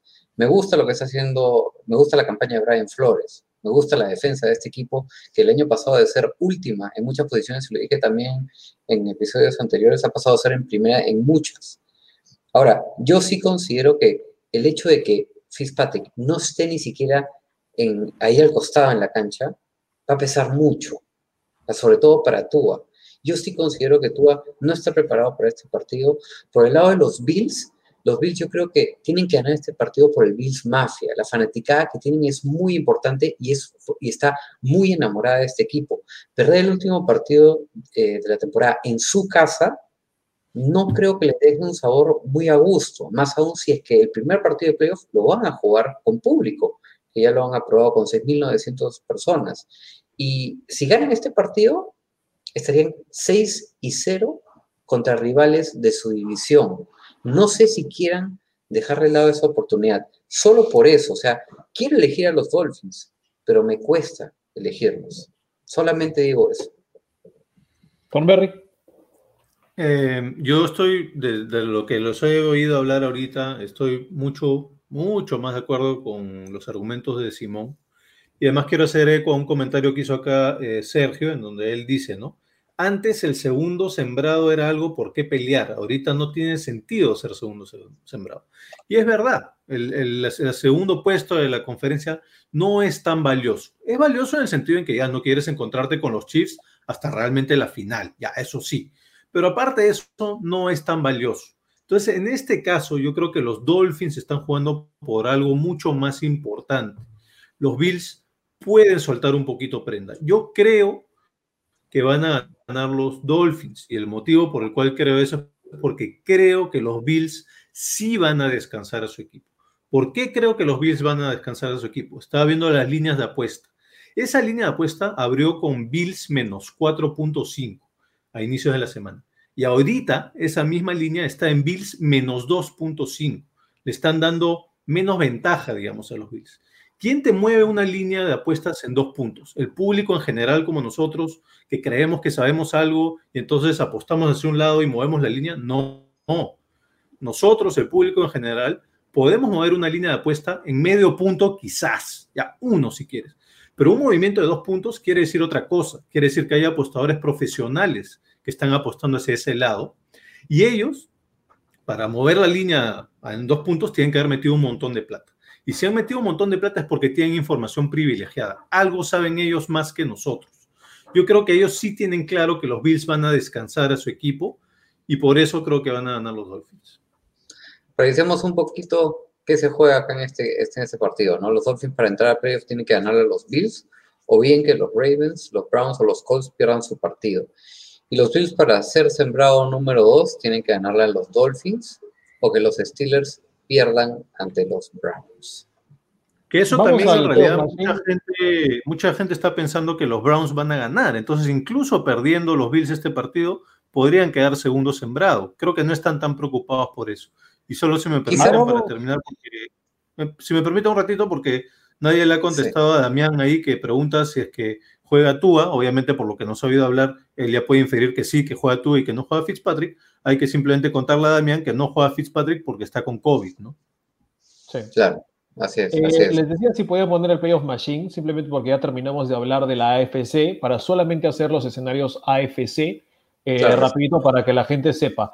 Eh, todos tenemos, bueno, lo de los Chargers o Chiefs realmente no importa, dejémoslo ahí. Toquemos más que nada solamente los que tienen injerencia playoffs. Los tres elegimos Bengals, nos quedamos con, perdón, los tres elegimos Ravens, nos quedamos con Ravens. Muy bien. Los, correcto, los tres le fuimos a los Browns, los tres le fuimos a los Colts, los tres le fuimos a los Titans, ¿correcto? Aunque está, ustedes con el Eliminator. Ahora, ojo, este, el único partido en el que hemos diferido es Bills Dolphins. Entonces, vamos a ver, ahorita está con Dolphins ganando, estos serían los duelos para los, los Colts. Correcto, se quedan afuera los Colts y los Dolphins tendrían que jugar en Tennessee, Baltimore en Pittsburgh y Cleveland en Buffalo. ¿Qué pasa si gana Buffalo? el único cambio es de que si entran los Colts, se van los Dolphins, correcto. Los Colts entran para jugar con Buffalo, Cleveland en Pittsburgh y Baltimore en Tennessee. Entonces, eh, digamos que los Bills estarían tratando de decir, ok, nos quedamos con volver a jugar con Dolphins o jugar con Colts, ¿verdad? Eso sería más o menos a lo que estarían yendo. No, si ganan, si ganan los Dolphins, creo que juegan, les tocaría contra los Browns. A ver, pongámoslo de nuevo, por favor. Browns. Browns o Colts, bueno, eh, similares en, en, mi parecer, dos, dos equipos, pero vamos a ir descifrándolo. Y lo que sí eh, los Ravens ganando saben que se enfrentan no a Buffalo también, ¿no? Esa es otra de las que, por ejemplo, Ravens ya tienen clara. Que si ellos ganan, no van a Buffalo, que es complicado ahorita ir a Buffalo. Y, y, a ver, solamente por mera curiosidad, pon ganando a los Texans. Ahí creo que se cambia la figura del cuarto sembrado que entra. Solo el campeón de división, es lo único que cambia. Sí. Exacto. Y a ver, pon ganando a los Bills en ese escenario, déjalo ganando a los Bills. Tennessee sí entraría, pero ya como un wild card y los Dolphins quedarían afuera. Y claro, se mueve todo. Cleveland y Baltimore juegan contra los, contra los campeones de división que ya no son Buffalo, sino pero Te das cuenta que con todo ese movimiento, sea que gana o que pierde Buffalo, básicamente no se ha movido, es simplemente contra quién le toca jugar, ¿no? Bueno, siempre y cuando, siempre y cuando los Steelers no le ganen a los Browns, pues, ¿no? Porque que también es una posibilidad extraña, pero yo creo, yo creo que por eso también es que los los Bills todavía no dicen si van a sentar o no jugadores. Un poco para. Es que Buffalo pierde y ganan los Steelers a ver Thornberry solamente para ver ese pues, cambio. Se hubo sembrado el, los Ahí cambia, la siembra, sí. Y los Bills se enfrentarían a los Ravens. Lo que sí es completamente cierto es de que si es que Baltimore gana, sabe de que no está, o sea, lo más probable es que se enfrente al peorcito de los campeones, ¿no?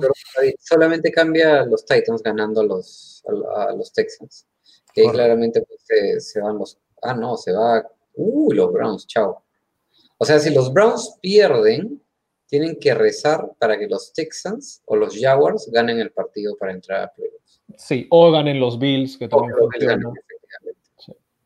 Bueno, señores, esos son los escenarios para la AFC, para que lo tengan claro, el Playoff Machine es buenísimo um, y ya lo jugamos un poquito. Ahora vamos a hablar de los escenarios de la NFC, porque también se juegan un par de placitas importantes ahí eh, que hay que tomar en cuenta.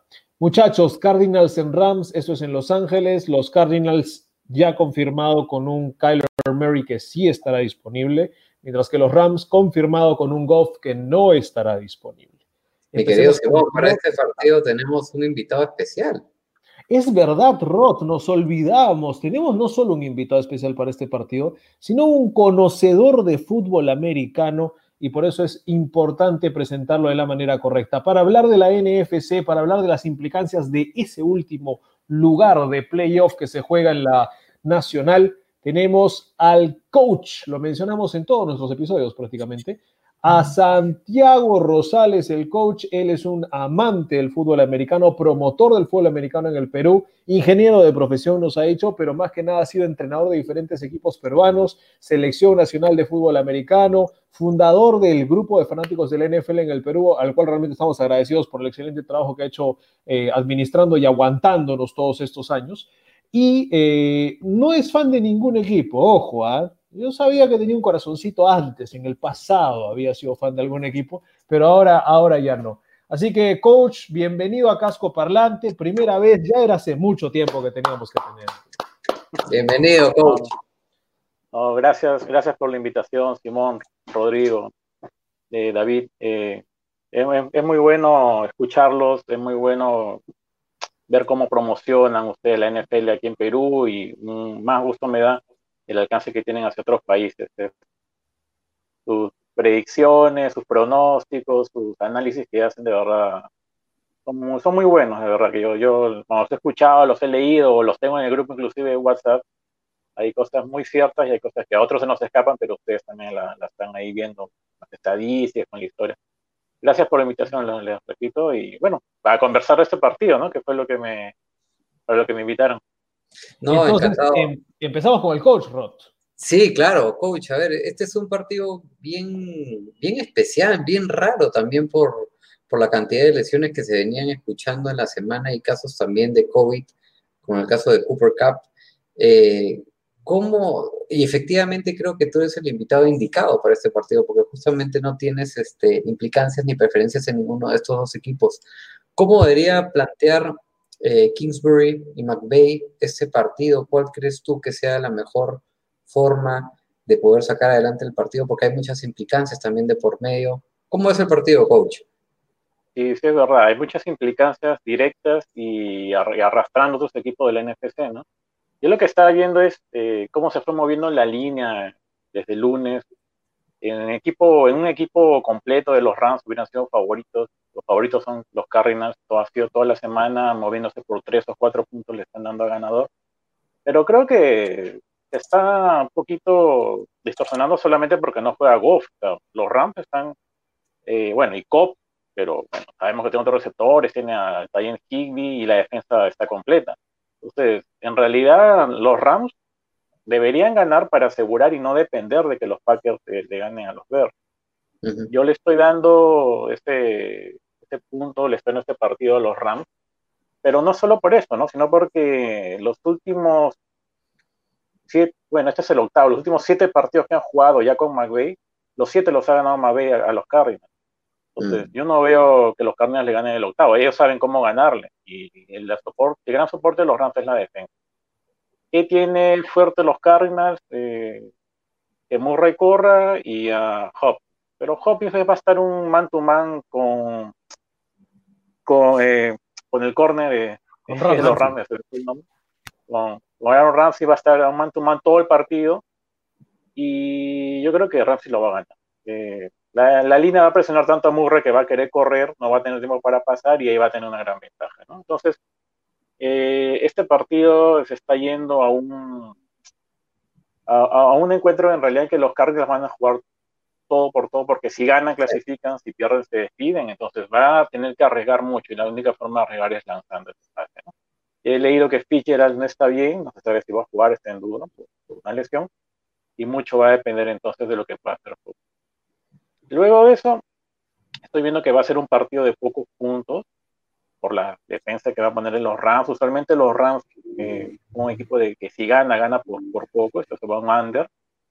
Y salvo, hay una, hay una rareza ahí, ¿no? La última vez que jugaron hace pocas semanas, eh, si bien lo ganaron los Rams, lo ganaron 38-28.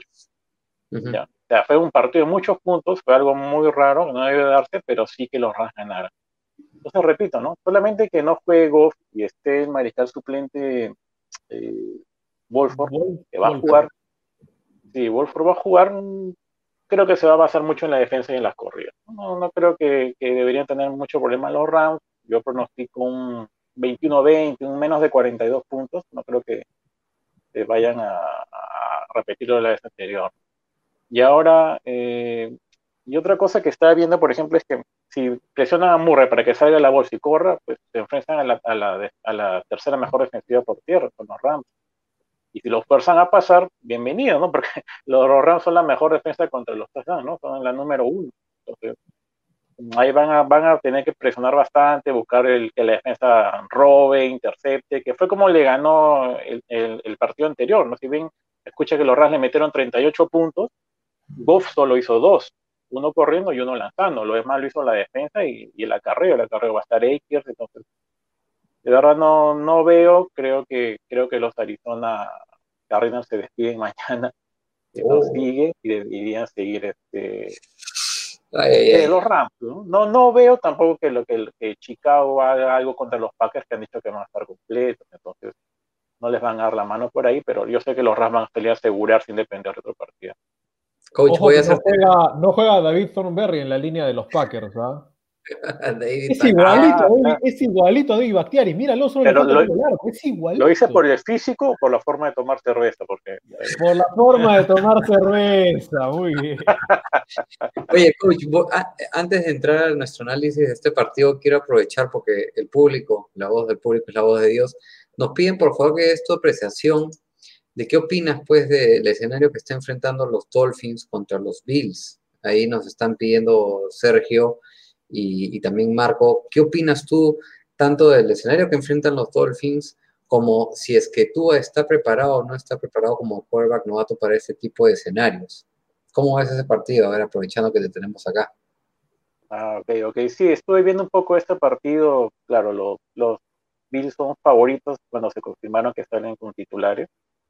Los Dolphins, como dijo Simón, abajo por dos, tres puntos. Pero yo creo que la fórmula era la que se mencionó el, domingo en la noche, ¿no? O sea, si tú a falla, entra Fitzpatrick y levanta el equipo porque si bien no va para todo el partido, te da para sacar un partido adelante. Al no tenerlo, se nos cayeron los Dolphins. Y tú, si bien puedes mencionar su historial universitario, el, el último partido pues no lo demostró en realidad. Y este partido es de muchísima más presión a lo que tuvo la semana pasada. Entonces, no veo a Tua sacando un buen partido o, va, o, los Bills saben que lo van a tener que presionar mucho para forzarlo a equivocar. Eh, voy con Bill. Vamos, al menos ya, equilibró la balanza un poquito para, para, no estar tan vapuleado. Muy bien, coach. Eh, a ver. Pero, sería el mismo pronóstico, coach, si es que sabemos que descansan los Bills a sus titulares. No, no, sí, sí había, sí habría una diferencia por, porque los Dolphins pues balancean con esta defensa que tienen. No, claro, o sea, David, mi análisis es básicamente a, hoy, pues, ¿no? Asumiendo de que no van a descansar o que juegan por lo menos el 70% del partido, por eso lo dije, ¿no? Ahora, estoy intentando predecir que sí los van a descansar para luego poder decirte, te dije. Claro, está muy bien. Está muy bien. Este, a ver, sí, efectivamente, como dice el coach, si los Rams ganan, están dentro de, de playoffs, ¿no? Este, o bien con la derrota de los Bears. La verdad que eh, un escenario bastante probable y favorable también para los Rams, o sea, más que para los Cardinals que están obligados a, ganarlo, ¿no? Y dentro de todo lo malo que les ha ocurrido a los Rams en las últimas dos semanas, o sea, pierden contra los Jets, pierden contra los Seahawks, pierden a Goff, pierden a Henderson, no se sabe el estado de Cam Akers aún, y ahora pierden a Cap y Brokers por COVID. Los Cardinals, por el otro lado, sí están obligados a ganarlo para entrar a playoffs. Es un partido finito, pero yo, ¿por qué me lo juego? Por los Cardinals. Porque para mí sí es importante quién está en la posición de, de quarterback para este partido. Eh, Hopkins es el receptor de la liga que más recepciones tiene bajo la cobertura de Jalen Ramsey, con 35 recepciones. Murray va a jugar este partido a pesar de su lesión en la pierna. Los Cardinals van a tener que aprovechar su velocidad saliéndose del pocket. Yo, a diferencia del coach, sí creo que es conveniente de que Murray salga del, pocket para aprovechar su velocidad o bien para ganar tiempo para lanzar el balón. Eh, yo sí tengo a los eh, Cardinals ganando este partido, entrando a, playoffs, y veo también, ojo, a los Rams, a pesar de la derrota, entrando a playoffs. Para mí lo ganan los Cardinals 21-17. ¿Estás diciendo que ganan los Bears a, los Packers? No, no, no. Si los Bears pierden y gana Arizona, entra Arizona y los Rams. Eso estoy diciendo. Esa es su predicción. Ok. Thornberry, ¿quién se lo llevó? Ahí está, mi querido David. No, el coach ya dio su razón. Ah, perdón. No, no, no, para, para, para cerrar nomás. Eh, yo creo que con los Cardinals nos, nos ilusionamos mucho con el Hey Mary a, a los Texans y ganó muchas opciones, ¿no? Pero valga la verdad, en los últimos seis partidos de los Cardinals ha ganado dos y ha perdido cuatro. Y esos dos a quién les ha ganado, a los Giants y a los Eagles. Entonces es un equipo que en realidad está, está en bajada y para mí no, no merece más que, no sé, sí, por lo último que está haciendo, ¿no? Inclusive los Bears me sorprende cómo han subido con Trubisky las últimas tres semanas. Podría merecer algo más, pero vamos a ver mañana. Sí, sí, sí, Ese Hale Murray cambió la narrativa, ¿no? Porque si no pasaba esa anomalía, hubiesen tenido una racha de cinco derrotas consecutivas. Ya estarían fuera de playoffs. Anda, vean qué tipo de qué clase de equipos son los que tienen cinco derrotas consecutivas en una temporada regular. Solo también quería hacer eco de lo que decía el coach en cuanto a la defensiva secundaria de los Rams. Los Rams son el equipo que menos touchdowns por aire han permitido toda la temporada. Solo han permitido 16 touchdowns por aire en 15 partidos. A la justa es un touchdown por aire por partido, permiten los Rams, ¿no? Y bueno, ya se darán cuenta que yo estoy de acuerdo con lo que está diciendo el coach. Yo también le voy a los Rams. Yo también creo que ganan los Rams. El motivo es muy simple. La diferencia en la posición de head coach, de entrenadores, entre Kingsbury y McVeigh es abismal para mí. Es como decir, es como si, es como si Simón fuese el coach de los Cardinals y el coach Rosales fuese el coach de los Rams. Ya no hay comparación, pues ya fue. Este, desde el año pasado. Estoy solamente contento que te eligió a ti, Simón, y no a mí. Bueno, me, dijo, pasado, me, dijo, me, dijo, este Kingsbury. Kingsbury. Bueno, por lo, menos, por lo menos si te dan la mansión te quedas tranquilo. Desde el año pasado tenemos la discusión con Simón de cuál es el problema de los Rams, Goff. No, no, no, no, no, no, no, no. Tuvimos ese año el problema de la discusión, este año no. Ok, bueno, yo vengo postulando desde el año pasado que los Rams son buenos a pesar de Goff, gracias a McVeigh, que generalmente la mayor cantidad de cosas positivas que hace Goff las hace bien gracias a cómo lo maneja McVeigh. Si es así realmente, el que venga Wolford no debería tener tanta diferencia con Goff. Yo no creo que Goff sea bueno, yo creo que McVeigh lo maneja bien. Creo que con Wolford va a pasar lo mismo. Creo que McVeigh nos va a demostrar que él es realmente, digamos, el arquitecto de este, de este buen plantel. Y creo que ganan y se meten a playoffs los Rams. Yo les voy a dar mi razón bien rápido, muchachos. Es simple, para mí lo ganan los Rams y no tiene tanto que ver con si juega Wolford, no juega Wolford, bla, bla, bla. Eh, los Cardinals son tal vez el, solamente a, prueba de ojo, tal vez el peor equipo que taclea en la liga. Pero taclean mal. O sea, taclea horrible toda la defensa. No taclearon a nadie. ¿Vieron el partido contra los Panthers cuando Bridgewater comienza a caminar como si le diera la gana por toda la zona de anotación? No lo para nadie. Esos son los Cardinals. Son los Cardinals que su mejor sacker, su mejor sack artist, si lo quieres llamar así, es un Hassan Reich porque tuvo cinco capturas en un partido. Y el resto del año estuvo como que un poquito más o menos bien, más o menos mal. Y es un chico que no ha tenido una carrera increíble. Entonces, esta defensa de los Cardinals es con la que yo tengo un problema. Tacleas mal, permites un montón de yardas después del primer contacto, permites un montón de yardas en acarreos, en pases, yardas después de la recepción. No puedes parar a los corebacks cuando quieren correr. O sea, e, es un equipo que va a sufrir con un equipo que sí mueva bien la bolsa de, protección, con un equipo que sí mueva bien la línea de golpeo, y los Rams son los mejores en la liga para mover la línea para un lado, para mover la línea para el otro, para correr con un corredor, para correr con un receptor. Eso lo hacen muy bien los Rams y los Cardinals van a estar corriendo detrás de los Rams todo el partido. Yo creo que por eso lo ganan los Rams y no necesariamente por lo que pueda hacer Kyler Murray y de acuerdo con el coach en el sentido de que Hopkins va a tener su partido más difícil del año. Jalen Ramsey, Jalen Ramsey es probablemente el mejor corner de toda la liga, tal vez, discutible, pero ahí está. así que por eso, yo creo que de lo que he visto los Cardinals toda la temporada, no saben taclear. Y si no sabes taclear en la NFL, te van a hacer jugadas grandes. David, ¿podemos regresar a la imagen de, lo que está en implicancia en este partido, por favor, solamente para repasarlo rapidito? Eh, a ver, efectivamente, los Cardinals para entrar a playoffs, como bien dijo el coach, tienen que ganar. Si no, no hay, como dicen los americanos, there's no tomorrow, no existe el mañana para ellos, es que no ganan. Los Rams entran ganándoles y se pueden dar hasta el lujo de perderlos y esperar a que los Packers le ganen a los Bears. Así que ese es el escenario. Mi querido coach, eh, te agradecemos bastante por, tu presencia, por todo lo que vienes haciendo en el grupo de fanáticos de la NFL en Perú.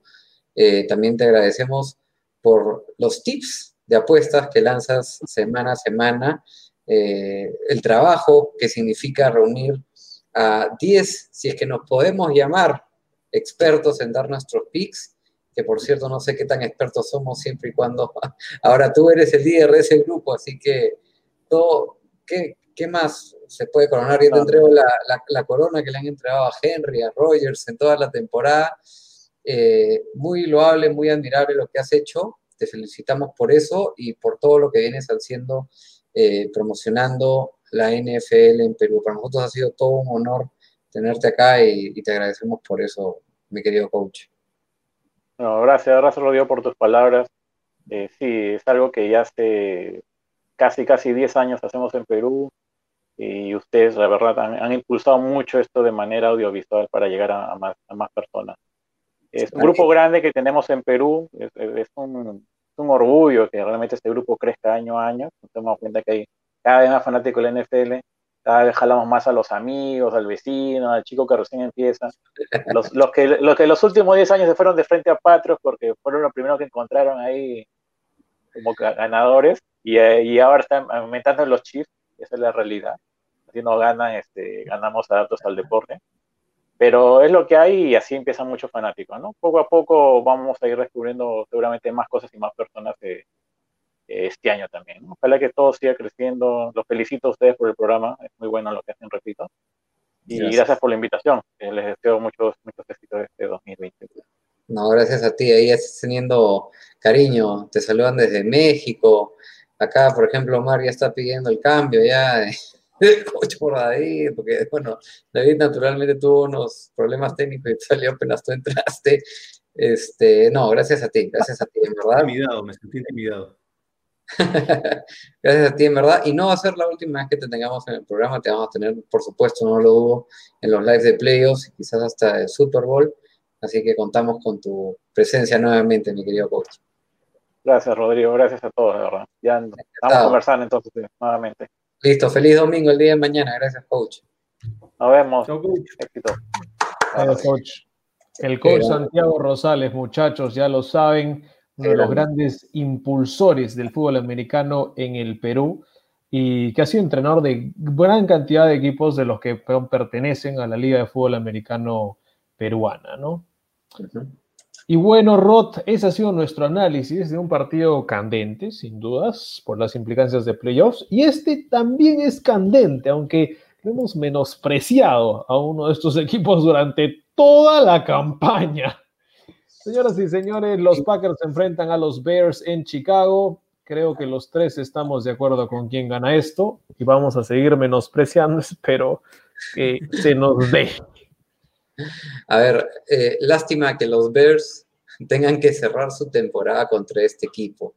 Es increíble cómo llegaron de tener solo el 8% de posibilidades de llegar a los playoffs después de la racha negativa de seis partidos que tenían, a tener un poco menos del 70% de posibilidades hoy para entrar a playoffs, dependiendo de ellos mismos. Ojo, porque los Bears necesitan ganar este partido para entrar a playoffs. Pero señoras y señores, ha llegado el momento de hablar para quien, para mí, es el futuro campeón de la NFC con el perdón de Carlos Bermejo. Los Packers van a barrer a los Bears y se van a asegurar ese sembrado número uno de la NFC. Tanto Rogers como Adams, de acuerdo a PFF, son los mejores quarterback y receptores calificados de la liga este año. Ya he hablado hasta el cansancio de los pergaminos de Rogers esta, esta temporada, va a ser el MVP. Adams tiene un promedio de 11 recepciones por partido y 17 touchdowns esta temporada, ambas máximas marcas de la NFL entre receptores. Adams lidera entre receptores la liga con 573 yardas recorridas luego de atrapar el balón. Ojo, este partido contra los Bears es exactamente lo que Rodgers y los Packers necesitaban para ponerle la cereza en la torta a su temporada. Ganan los Packers 28-17 para mí. Aaron Rodgers cierra su año de MVP. Ganamos nuestra apuesta, muchachos. Quédense tranquilos, porque los Packers han logrado un diferencial de 121 puntos, terceros en la liga, y son mi eliminator de la semana. Trubisky está 1 y 5 contra Green Bay, lo gana los Packers. Tom Berry, te voy a dejar cerrar y lo voy a decir bien rápido y bien sencillo. Lo ganan los Packers. La diferencia es quién conduce tu ofensiva. Más allá de que Trubisky sea el mejor coreback de los Chicago Bears este año, Aaron Rodgers es el mejor coreback de su división este año y probablemente de su conferencia sin duda y tal vez de toda la liga. Entonces, hay una enorme diferencia, ¿no? Estamos hablando de, no sé, alcalde y presidente, una cosa así. Entonces, creo que esa es la diferencia por la que ganan los Packers. Si no estará David eh, Thornberry, digamos David Bakhtiari, eh, protegiendo a Aaron Rodgers, o Rodstad tal vez esté protegiendo su, su blind side, ¿ah? cuidado, no sé. Uh, pero creo que más allá de lo bien que han jugado los Bears los últimos partidos, nos olvidamos contra quién jugaron bien. Y eso sí quería repasarlo porque la gente le está yendo mucho a los Bears sin necesariamente saber a quién le han ganado estos últimos partidos en esta rancha que han entrado. Los Bears, antes de jugar este partido, vencieron a los Jaguars, vencieron a los Vikings, vencieron a los Texans y perdieron con los Lions. Entonces, últimos cuatro partidos contra cuatro equipos que no van a playoffs y perdieron uno de ellos. Entonces sí, vienen ganando tres consecutivos, vienen jugando buena ofensiva en cuatro o últimos cinco partidos, pero de todas maneras eh, hay creo, hay creo una enorme diferencia entre un equipo y otro. Me quedo con los Packers, pero eso sí, aplaudir eh, a Matt Nagy, que no va a ser coach del año ni nada por el estilo, pero trabajar con lo que tiene que trabajar en ofensiva y hacer lo que logra, creo que es un gran mérito para ese coach. Y bueno, nada más. Sí, lo, que ha sacado de Montgomery, por ejemplo, que creo que es el, ahorita creo que está tercero o cuarto en, yardas terrestres, es, es del hogar del entrenador. ¿no? Yo también me voy a quedar obviamente con los Packers.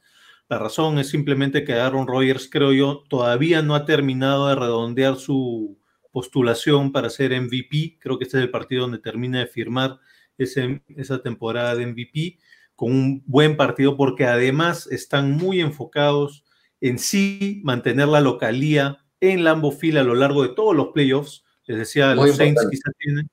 ¿Perdón? Muy importante, digo, sí. Sí, porque yo les decía, los Saints tienen quizás la segunda mejor localía de la liga. Los Packers tienen la localía más importante, más determinante de la NFL en este momento, en estas circunstancias en donde no juega, no entra a tallar el tema del público, el tema del clima sí es vital para estos Packers. Ya vieron lo que el clima le hizo a los Titans en el último partido. La defensiva de los Packers no es sensacional. Creo que el clima fue, tuvo más que ver en detener a los Titans. Los Titans en ese clima de Lambo Field anotaron 14 puntos, esa es la menor cantidad de puntos que habían anotado en toda la temporada, venían promediando creo que 30 puntos casi por partido.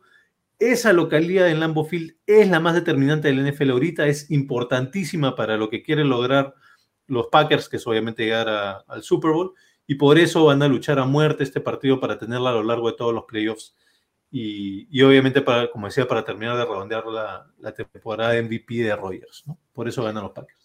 Buen momento, Rod, para repasar los comentarios que la gente nos anda dejando, mientras vemos también qué tiene que hacer cada equipo para lograr sus objetivos. A ver, los Packers simplemente tienen que ganarle a los Bears para mantener el sembrado número uno, y si lo pierden, también tienen que hacerlo a los Seahawks ante los, y los Saints. Y los Saints. Eh, mm, mm, creo que no. A ver si es que David me lo confirma en el Playoff Machine. Si pierden los tres, si pierden los los Packers, los Saints y, los Seahawks. Ya, ¿y qué pasa si ganan los Saints? Solo, los Saints. Solo los Saints. ¿Pasan los Saints arriba? sí, no, se quedan primero por el desempate. Ah, mira tú, entonces los Solamente perdiendo. Los Saints también dependen de los Seahawks. Así es, correcto. Correcto. Así que volvemos a la imagen anterior, si se puede. Eh, y bueno, y los Bears, naturalmente, para entrar tienen que ganar a los Packers. Y si pierden, esperar que los Cardinals pierdan contra los Rams, ¿no? Y a ver, vamos a ver quiénes nos están escribiendo, porque sí también lo quería mencionar. Eh, Damián eh, es fan de, Aaron Rodgers, ahí también es fan de, Fabiola, aparentemente, y Fabiola le corresponde. Con saludos, le mandamos saludos a Fabiola Aguiar. Así es. Y bueno, solamente para mencionarle a Damián, por si acaso Damián, Aaron Rodgers fue mi candidato de MVP antes de que empiece la temporada, vamos a ver, ojalá de dos cruzados que le atine. Eh, Omar Villas también le mandamos muchos saludos. Una cosa que me, me olvidé mencionar en, este, en estos picks que teníamos con el Coach Rosales justo nos disputamos en ese partido la diferencial. Él me lleva un punto por, arriba y si es que ganan los Cardinals y yo tengo una semana perfecta, podríamos empatar al final del global en la punta. Así que vamos a ver, eso va a estar bueno. Eh, ¿Quiénes más nos escriben? Bueno, está Carlos Bermejo, que ahí está bien pendiente, tratando de querer que los Saints a como de lugar se lleven ese sembrado número uno, el que, que se va a repetir lo que Tampa le, le, hizo a los Packers, los Bears, naturalmente dudo mucho. Y Dile que deje de spamear. Juan Carlos, deje de spamear. No, sí, se está ganando el, el seudónimo a Juan Carlos. Y también le mandamos un gran saludo a nuestro gurú, que ahí está incluso posteando ahí, mientras estamos, nos está viendo en la transmisión en vivo, Así que al gurú le mandamos un gran saludo y por cierto vamos a tenerlo acá en el programa en unos instantes para el partido de los Giants Cowboys, de sus Giants gigantes contra los Cowboys, que es el próximo. Pues, empieza a colocarlo en la pantalla, mi querido Rodstad, porque se nos viene el partido de Cowboys contra Giants. Esto es Dallas contra Nueva York en MetLife Stadium, en el estadio Rompe Piernas vamos a presentar al gurú como se merece. Échale candela. Señoras y señores, un invitado de lujo, un promotor pionero del fútbol americano y conocido por muchos. Fue nombrado el primer presidente del club Wild Dolphins de la Liga Peruana de Fútbol Americano, señores, responsable de la organización del primer combinado de fútbol americano que disputó su primer encuentro de fútbol entre Perú y Chile en el primer Pacific Bowl en Antofagasta, ahí en el año 2017. Incluso tuvo una breve carrera como quarterback de los Dolphins. ¿Qué tal esa influencia, por Dios? Pero los Wild Dolphins, y exige su partido. De Fitzpatrick o cómo? y ojo que exige su partido de retiro. ¿ah? Ingeniero de profesión, pero amante nato de este deporte, se dice que algunas personas esperan sus predicciones para elegir lo contrario. Otros dicen que, ah, como acá. otros dicen que comparte junto con nuestro querido David los poderes oscuros del Eliminator. Lo cierto es que es un grande en el mundo de la NFL en Perú y un gran, gran fanático de los New York Giants, que es el equipo que viene a defender. Démosle una gran bienvenida a Fernando Mori, o más conocido en el ambiente futbolero como Fernando Morris, el gurú. Hola, mi querido gurú, ¿cómo estamos? ¿Qué tal pontureado, por favor, mi querido gurú? Por Dios. ¿Qué tal? ¿Cómo estás, Rodrigo, Simón, David? Este, nada, agradecerles por la invitación. Acá, contento en realidad de, estar acá en este programa. E, en realidad, eh, pionero, es un programa pionero en, lo que es el habla hispana. Saludos a todo el público desde Mexicali hasta la Patagonia, ¿no? Este, que somos hispanohablantes, latinoamericanos. que nos gusta el fútbol americano de alguna manera rara, pero nos gusta. Y saludar a todos, he visto chicos ahí de Jalisco, saludos a Liliana, saludos a toda la gente que, es, que nos está viendo, nos está escuchando. Eh, sí, pues este, soy fanático ya desde hace bastante tiempo, eh, buscando, buscando, la, Dios nos cría, Dios nos cría y nosotros nos juntamos, eso pasó con Santiago, en algún momento coincidimos y, y bueno, ahí se armaron varias cosas, se promovió bastante el tema del fútbol americano acá en Perú, aún quedan cosas por, por construir y ustedes son parte de ello, de, de, de generar esta, esta semilla de, búsqueda no solamente de, equipos, sino de ver más allá, porque el fútbol americano es más allá de lo que vemos en la pantalla. Hay entrenadores, staff, hay coaches, hay todo este manejo del draft y todos los analistas como ustedes tres eh, que van en búsqueda de, de, lo que la mayoría de personas no vemos durante la semana, ¿no? Eh, cómo está el, equipo en la semana, cómo se han preparado los jugadores en la semana. Este tema del COVID también que ha movido bastante, ¿no? en un momento un equipo andaba bien y se bajaron dos o tres jugadores por COVID. O sea, todo lo que uno podía prever se cambia de un momento a otro, ¿no? Y bueno, también pues las lesiones que suceden en un partido y justamente en este, en este Giants uh, Cowboys que siempre da buenos espectáculos. Este año tuvimos la lamentable lesión que tuvo Dak Prescott, ¿no? Eh, mm. Fue horrorosa, yo la vi en vivo, la vi por televisión y fue, fue espeluznante. Fue, efectivamente, con, en efectivamente con, con, los Dallas Cowboys, ¿no? Partido de, de, perdón, de Dallas Giants. Sí, claro, en Arlington y este y bueno, fue fue lamentable, ¿no? Este perder a un jugador y Cowboys por sus intereses ya estaban ganando, ya ya tenían eh, ya, tenían una marca eh, ya habían ganado un partido y parecía que venían encaminándose hacia hacia el dominio de la NFC este, pero con la lesión todo se vino abajo, el equipo parece que subió un bajón, sufrió un bajón no solamente eh, de, juego, sino también anímico. De verdad que la, falta de Dak Prescott los afectó anímicamente. Sí, es correcto.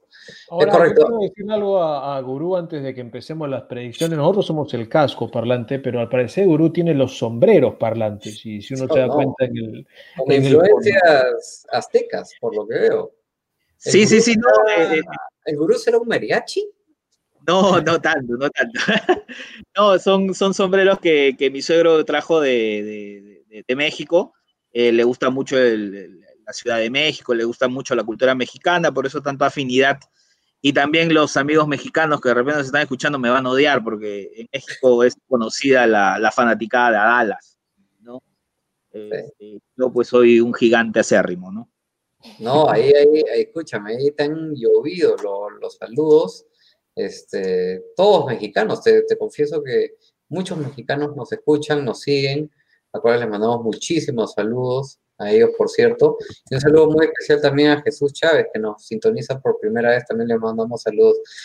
Oh, eh, eh, yo sé que tú eres un aférrimo fanático de los Giants, sin duda las tienen complicadas. ¿Cómo, cómo es el partido? ¿Cómo, qué, qué, qué, qué, pueden hacer los Giants? ¿Cuál es su carta de, de, esperanza para, para, ganar a los Cowboys en MetLife. Mira, este, sorpresivamente te voy a decir que la carta sobre la cual está jugando Joe Judge y, bueno, este, Jason Garrett es Daniel Jones.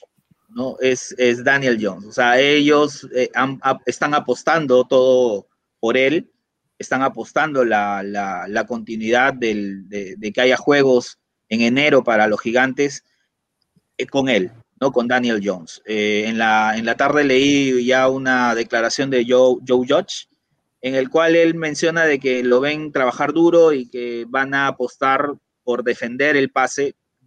Daniel Jones definitivamente no, ha, no se ha recuperado al 100%, ya ha hecho prácticas eh, totales, ¿no? ya ha hecho práctica completa con el equipo desde el viernes pero eh, no está al 100%. Aún no puede correr. No lo van a poner a correr a Daniel Jones a pesar de que es el segundo corredor eh, eh, en yardas del equipo, ¿no? entonces, se van a, van a tener que usar a, Daniel Jones como pasador. Y ahí hay un detalle, ¿no? Este, que hay cierta ventaja en ese punto, porque Dallas no tiene, digamos, un, una línea ofensiva que domine a la, una línea defensiva que domine a la ofensiva, tiene solamente en la, en la campaña este, Lawrence, que es el mejor, digamos, el más destacable, tiene solamente cinco capturas de coreback, ¿no? Este, y Daniel Smith, que es un linebacker, también no tiene, tiene, es uno de los primeros en tacleo, pero tampoco digamos que ejercen mucha presión a, a los corebacks. Lo van a dejar jugar a Daniel Jones como en el primer partido. Eh, yo creo que no va a ser de muchos puntos. Daniel Jones tiene un problema. Golden State no va a jugar, al parecer está en duda, eh, y es su, su slot, es su receptor slot. Entonces, Daniel Jones mucho se apoya en sus slots en lo que es tercera oportunidad. Y ahí van, a tener que mover eh, de otra manera el balón eh, y con pases. Ahora, corriendo, tienen alternativas, tienen en, Galman, tienen un, corredor seguro. La, pérdida de balones de gigantes ha disminuido dramáticamente desde la semana 10 hasta la fecha, ha disminuido la pérdida de balones, que era el, el principal problema, ¿no? parecía que Jones era el que perdía los balones, sí, efectivamente, porque se exponía mucho. Al no exponerse, al quedarse en la bolsa, va a tener que lanzar pases. Entonces ya no va a exponer mucho el balón corriendo, corriendo él, va a tener que darle a Galman, o en este caso a, Morris, ¿no? A mi, a mi sobrino Morris, ¿no? la Bonta Freeman está también fuera, está fuera, o sea, eh, eh, por el lado de Dallas, yo creo que sí va a empezar a lanzar, van a, van a, van a sostener su ofensiva a partir de, del brazo de Andy Dalton y lo que pueda hacer Gallup, lo que pueda hacer eh, principalmente Gallup. ¿no? Ezequiel Elliott se va a ver parado con una, con una línea defensiva dura, recia, y Andy Dalton va a recibir presión. Eh, en, este, en, este, en este duelo la defensiva va a jugar mucho y creo que Gigantes ahí creo que está uno o un paso y medio más este, por sobre encima de Dallas, ¿no? y tiene cornerbacks que no son tan buenos, pero son confiables. Son confiables. Entonces yo creo que el partido lo gana, lo, gana Gigantes por otra razón. Eh, es este, este, esta división tuvo la mala suerte de jugar contra la mejor división de la AFC. Este año le tocó jugar con la AFC Norte, donde, como ustedes han mencionado, van a clasificar tres. Yo también creo que van a clasificar tres de esa división. Este, y en esos, tres, en, esos cuatro partidos, Gigantes sí pudo parar, sí pudo parar a, equipos como Browns, ¿no? Y van a contar también con Garrett, que Garrett sí va a poder mandar las jugadas a la ofensiva, cosa que no sucedió con Browns, eh, porque estuvo con COVID, y ahí tuvo, tuvo, un problema. O sea, yo vi el partido de Browns con Gigantes y era, ¿qué está haciendo Joe Judge? O sea, ¿qué estaba mandando? No se entendía que estaba mandando, ¿no? Y sin embargo, mantuvo al, Browns a regla. Solamente anotaron tres touchdowns, ¿no? Y el partido estaba ahí. Lo que no estuvo ahí fue la precisión de Cole McCoy y las jugadas a la ofensiva, el coordinador ofensivo se vio que faltó. Entonces yo creo que Jason Garrett, a pesar de que cuando era, era eh, head coach de Dallas yo no me gustaba, yo pensaba que era él, pero creo que Dallas, Dallas tiene un detalle. Me van a odiar mis amigos mexicanos, este, pero Dallas creo que viven demasiado lujo.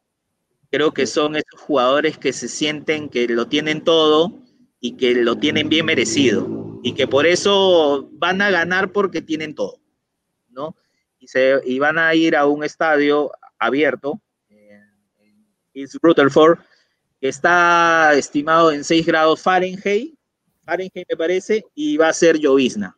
No sé cómo van a adaptar esos, esos jugadores que están acostumbrados a jugar en un domo, a jugar en, temperaturas amigables, a un, digamos, a un ambiente más o menos frío. ¿no? Creo que antes tiene ventaja.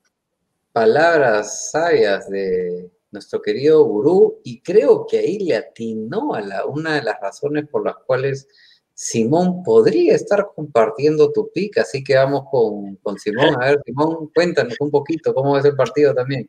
Lo ganan los Giants, señores. Ah, Lo ganan los Giants, estoy emocionado, feliz de tener al gurú. Eh, no es la única razón por la que elijo a los Giants, porque está el gurú en nuestro programa. No, no, no, no, no. Hay otras razones también. Yo creo que la gran diferencia ha sido el liderazgo de Daniel Jones. Ah, muchos dicen, sí, pierde mucho el balón, hace mucho esto, hace mucho el otro, pero los partidos que se veía a Daniel Jones sano, que podía comunicarse con sus receptores, que tenía un corredor decente, um, el equipo parecía ir caminando mejor. Es más, la defensa jugaba mejor hasta cuando estaba Daniel Jones. Y creo que cuando vino Colt McCoy todos vimos el enorme cambio y fue como que siento que ha entrado cualquier persona a jugar coreback, menos el que tenía que jugarlo. La otra razón por la que yo elijo a los Giants es porque en lo que es mi vida, en los últimos 10 años en los que veo fútbol americano, no hablemos de los últimos 15 porque tal vez los primeros 5 no lo entendía también, pero los últimos 10 años no había falconeadas, había cobolladas. Los Cowboys tenían de estas de ir a playoffs como el mejor equipo de la liga y caer. Estar a punto de entrar, entrar a playoffs y caer no había falconeada, señores, había cobollada, les guste o no. Y los Cowboys no tienen un equipo verdaderamente arrollador desde aquellos de Troy Aikman y Michael Irvin y Smith. Así que hay que hablar las cosas como son. El mejor equipo hoy en día me parece que son los Giants. En términos de coreback, creo que por ahí se pueden dar. Dalton y Jones creo que están a un nivel similar. Las armas son mejores del lado de Dallas, pero han perdido para este partido uno de sus mejores lineos ofensivos, si no el mejor que Zach Martin, su guardia derecho. Eso va a dolerles en la línea ofensiva. Eh, me parece que McGovern no ha estado jugando bien estos partidos. Los esquineros de Dallas son jóvenes, cometen gran cantidad de errores, penalidades por todo lado. Eh, y se les ha lesionado uno más esta semana, que fue Rashard Robinson. Entonces, cada vez encuentran una nueva razón como para ir empezando a caer en la cobollada usual de todos los años. La otra cosa que me gusta de los Giants es la defensa, la disciplina. Es un equipo que todo este año ha luchado contra la adversidad y se ha mantenido cerca en varios partidos. Ha perdido a su coreback en momentos, a su corredor titular, a su coordinador ofensivo. Ha tenido mayor adversidad que Dallas, que en realidad solo perdió a su coreback. O sea, de todo lo que los equipos han perdido de todo, todo el año, Dallas perdió a su coreback y tenía uno de los mejores backups de toda la liga, por lejos. Y aún así está al nivel de un Eagles que jugó sin receptores, sin línea ofensiva, sin defensa, sin nadie. Y un Giants que perdía de todo. Y un Washington Football Team que, Dios, hasta tuvieron que votar al novato que supuestamente era el coreback franquicia. O sea, si tenemos que comparar los equipos de la NFC este, Dallas era el que, aún perdiendo a Prescott, tenía el mejor equipo y no ha demostrado nada. Para mí, por eso lo ganan los Giants. Creo que es justicia divina y vuelven las cobolladas. A ver. tampoco va a jugar. O sea, el mejor linebacker que tienen tampoco va a jugar, que es Leighton Vanderech, ¿no? Que, no, que no está claro, pero sí, sí cierra, sí, sí se ubica bien Leighton Vanderech, ¿no? Y Bueno contra el acarreo. Bueno contra acarreo. efe- efectivamente, Leighton se, se perdió incluso el partido anterior, en la última semana. Eh, David, cuéntame, eh, no por casualidad estamos acá divididos, acá hay dos de los Giants. ¿Tú vas a ir por ellos o te vas por los Cowboys?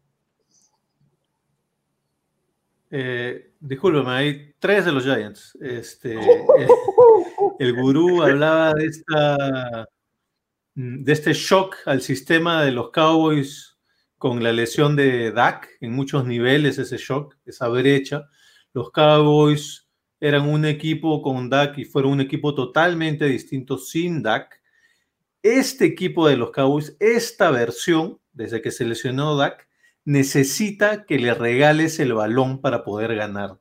Desde que se lesionó Dak Prescott, los Cowboys solo han ganado partidos en donde tienen dos o más robos de balón. Y los Giants son uno de los equipos que mejor cuida el balón, porque a las justas tienen, promedian en el año una pérdida de balón en todo el año, pero en los últimos cinco partidos están promediando 0.7 pérdidas de balón por partido. Lo están cuidando más. Por esa razón creo que van a ganar los Giants. Ahora, lo único que diría, Gurú, tú decías que están apostando a Daniel Jones.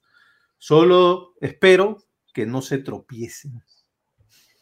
Ah, Ah, haciendo alusión, haciendo alusión a ese gran acarreo que se mandó y aparentemente salió del gras ese sprinkle en la regadera y le hizo cabe a Daniel Jones. Ya ha sido elegido como el blooper del año, ¿ah? ya ha sido elegido. Bueno, a ver, señores. Eh, ¿Qué hace solito? No, porque el coach también le da a los Cowboys. Pero veo, veo tu pantalla un poco azul. Será porque me estoy comiendo en el Blue Men de Nueva York. A ver, un gran partido entre estos dos equipos, sinceramente, y lo jugarán con hambre ambos. Eh, para luego sentarse en la noche y esperar que los Eagles les den el ticket a postemporada. Para mí lo ganan los Cowboys por el momento que están teniendo en las últimas tres semanas. Han ganado tres partidos consecutivos. Su defensa ha ocasionado, lo venías diciendo tú, David, más balones recuperados en toda la liga. Ocho de ellos en los últimos tres partidos. Y se enfrentan a Daniel Jones, que es uno de los que más balones pierde en la temporada. Gregory ha mejorado muchísimo en la línea defensiva de los Cowboys. Atrapó tres veces a Jalen Hurts la semana pasada. Ocasionaron pérdidas de balón y la ofensiva se va sentando bien bajo la dirección de Andy Dalton. Los Cowboys han ganado contra buenas defensas, como los 49ers y los Eagles, los Giants son eh, de los equipos que menos puntos hacen por partido en ofensiva. Y Daniel Jones, para mí, con el perdón del gurú, no es carta de garantía. Yo veo acá a los Cowboys ganando 24-17. No voy a decir que es un upset porque creo que mm, la gran mayoría no tiene ganando a los Giants, están más o menos medios partidos. Pero sí, yo me voy por los, por los Cowboys. Y bueno, hay que aprovechar que tenemos a este invitado de lujo, eh, porque hay muchas personas que quieren aprovecharse de sus poderes mágicos, ¿no? Así que le vamos a ir soltando un par. Por ejemplo, Carlos Bermejo dice, me arrodillo ante el gurú y su poder. Por favor, bendice a los Packers para que sus Saints agarren el seed número uno. Gurú, ¿quién se lleva ese seed número uno en la NFC? ¿Son los Packers, son los Saints o son los Seahawks? Mira, ese Packers eh, Chicago es bien complicado. Eh, este, en Detroit no es fácil, el, clima tampoco, tampoco va a ser que el estadio o la, cancha sea fácil para, para Aaron Rodgers, para que su brazo luzca va a ser un partido donde lo van a tener que ganar por tierra y ahí por tierra Chicago es fuerte. No, no creo que lo, pasen por encima.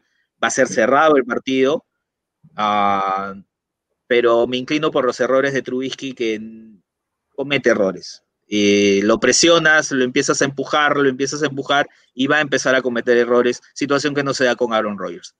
Eh, sinceramente, va a ser un lindo partido, porque Creo que los Bears están, ojo, anotando mínimo 30 puntos en los últimos cuatro partidos. O sea, ya te que a quién se enfrentaron también, ¿no? No, claro, pero escúchame, se podría hasta decir que la ofensiva de los Bears hoy es una de las mejores en la historia, porque esto de los 30 puntos en cuatro partidos no pasaba desde el 65.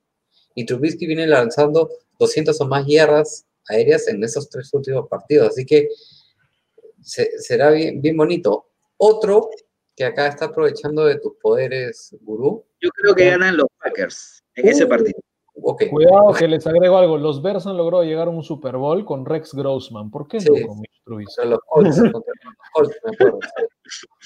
Eh, a ver, acá también Sergio de México nos dice, ¿no? Si el gurú dice que ganan los Dolphins, será bienvenido a México, ya que los ha estado chancando porque son fanáticos de los Cowboys yo, yo sí coincido con, con, David, este, con Simón, con Simón, este, de que ganan los Dolphins. Bueno, David también dijo que ganan los Dolphins, ¿no? Este, yo sí creo, porque no creo que pongan toda la carne en el asador, como dirían los argentinos. Los Bills.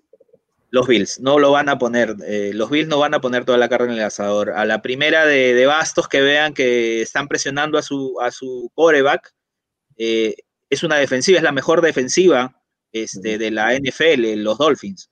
A la primera que vean que van a presionar a su, a su coreback, no lo van a ir a tratar con cariño, lo van a ir a golpear duro. ¿no? es lo que están buscando.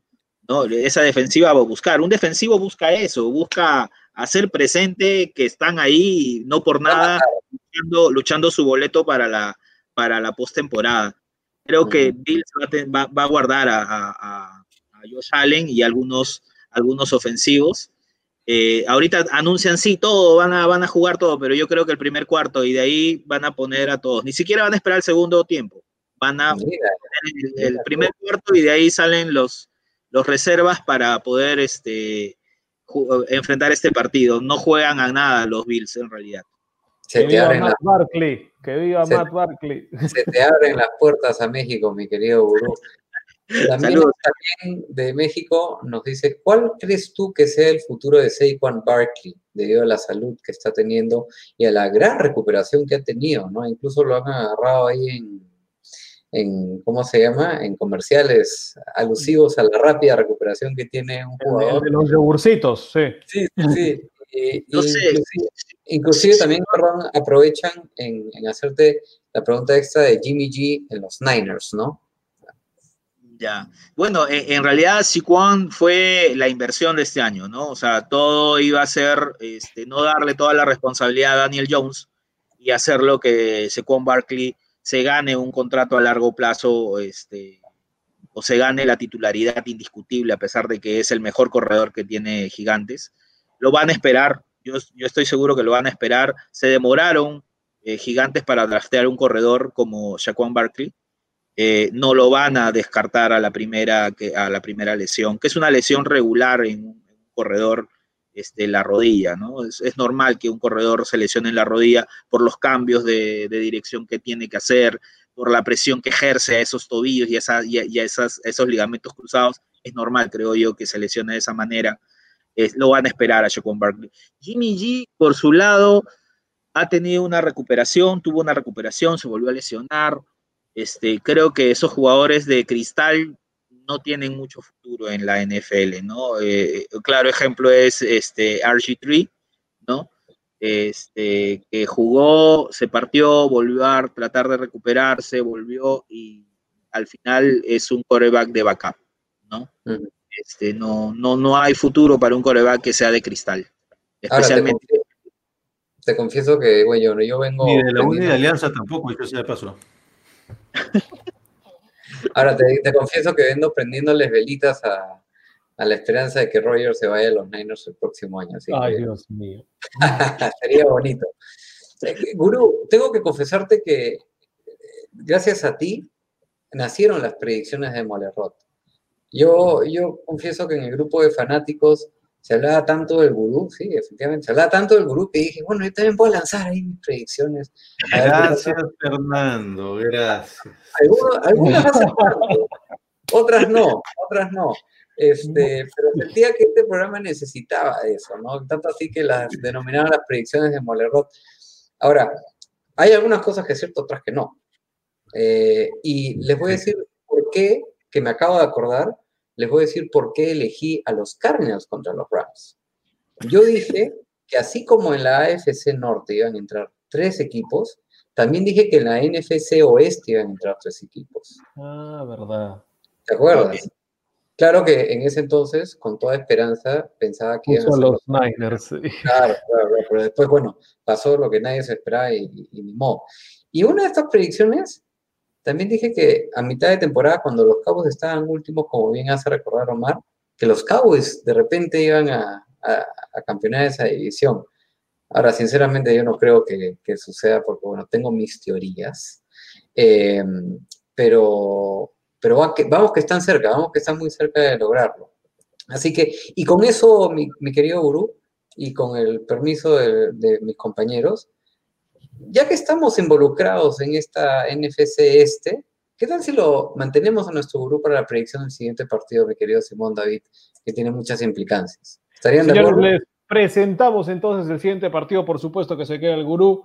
Para el Fútbol Team contra Philadelphia Eagles es el partido que cierra domingo por la noche, un domingo de 16 partidos de NFL. Qué lindo, qué lindo que va a ser mañana. Así que lo vamos a dejar cerrar al gurú en esta porque cada uno de nosotros tiene unas teorías bien extrañas de quién va a ganar este partido. Eh, empiezo yo, para hacerlo más fácil y sencillo. No, no es lo que les dije en la previa a Rodstad y a Thornberry de que empatan el partido y a ver qué pasa. No, no es que empatan, no, señores. Decidí cambiar mi predicción. Me voy a ir con los Philadelphia Eagles. Van a vencer a Washington, señores, y le doy una mano a los Giants. Y les digo por qué. Para mí, Jalen Hurts, aún en su inmadurez, aún en su cantidad innumerada de, de errores, es mejor que cualquier cosa que el fútbol team tenga en este momento. Y eso incluido un Alex Smith en una pierna y su pierna mala todavía, no está en la buena ni siquiera.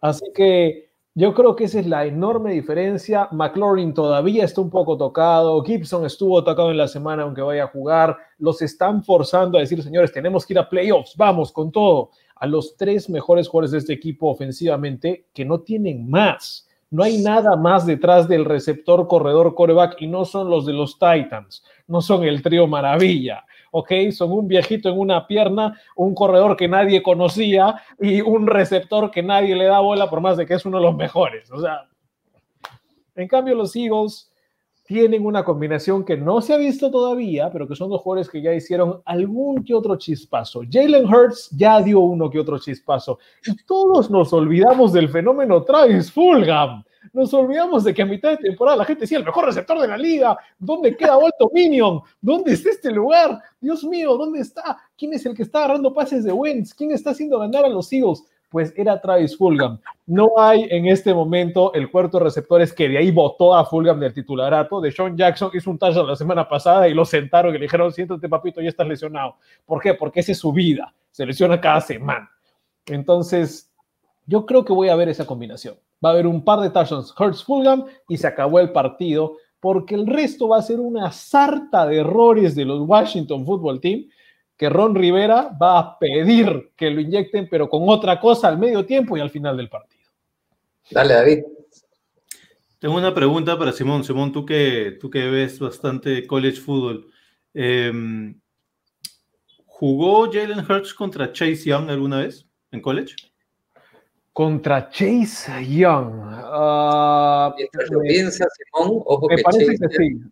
Ojo que Chase Young llega a 6 6.5 sacks y lidera entre rookies los sacks. Porque mira, ¿sabes me parece que Jalen Hurts, más bien se transfiere de Ohio State a Alabama antes de ir de Alabama a Oklahoma. Escúchame, te pregunto porque estás hablando de la ofensiva de Washington, que sí definitivamente está claramente golpeada y chancada, pero no le estás dando el debido respeto a la defensiva de Washington. Si Washington va a ganar un partido, va a ser por su defensiva. Y los Eagles, y esto, y esto creo que tú también lo ibas a decir, Rostad, pero a ver, me adelanto un poquito. Los Eagles están con casi todo el equipo diezmado y sobre todo la parte ofensiva. No está Miles Sanders, no está Deshaun Jackson, no está Dallas Goddard. Se le va a hacer el trabajo mucho más fácil a esta defensiva de Washington. Además, a los Eagles también le falta su líder defensivo, que es este Fletcher Cox. Por eso creo que va a ganar el equipo de Washington. A ver, eh, Jalen Hurts pareciera que le está siguiendo los pasos a Carson Wentz en cuanto a pérdidas de balón se refiere, señores. Lidera la liga desde la semana 14 teniendo seis fumbles. Uno de ellos lanza intercepciones y al otro se le resbala la pelota. Déjenme ya felicitar de antemano a los ya clasificados Washington Football Team. Los Eagles tienen una lista larga de jugadores que no juegan este partido, efectivamente lo mencionaba David, Cox, Sander, Burnett, eh, Goddard, Jackson, o sea, mejor digan que no quieren jugar el partido y se acabó, vamos. Creo que mi teoría del episodio anterior, eh, acá lo, se la presento al grupo, fue la correcta. Yo creo que de ninguna manera los Eagles se van a correr el riesgo de hacer clasificar a los Cowboys, que fueron los que los eliminaron la semana pasada.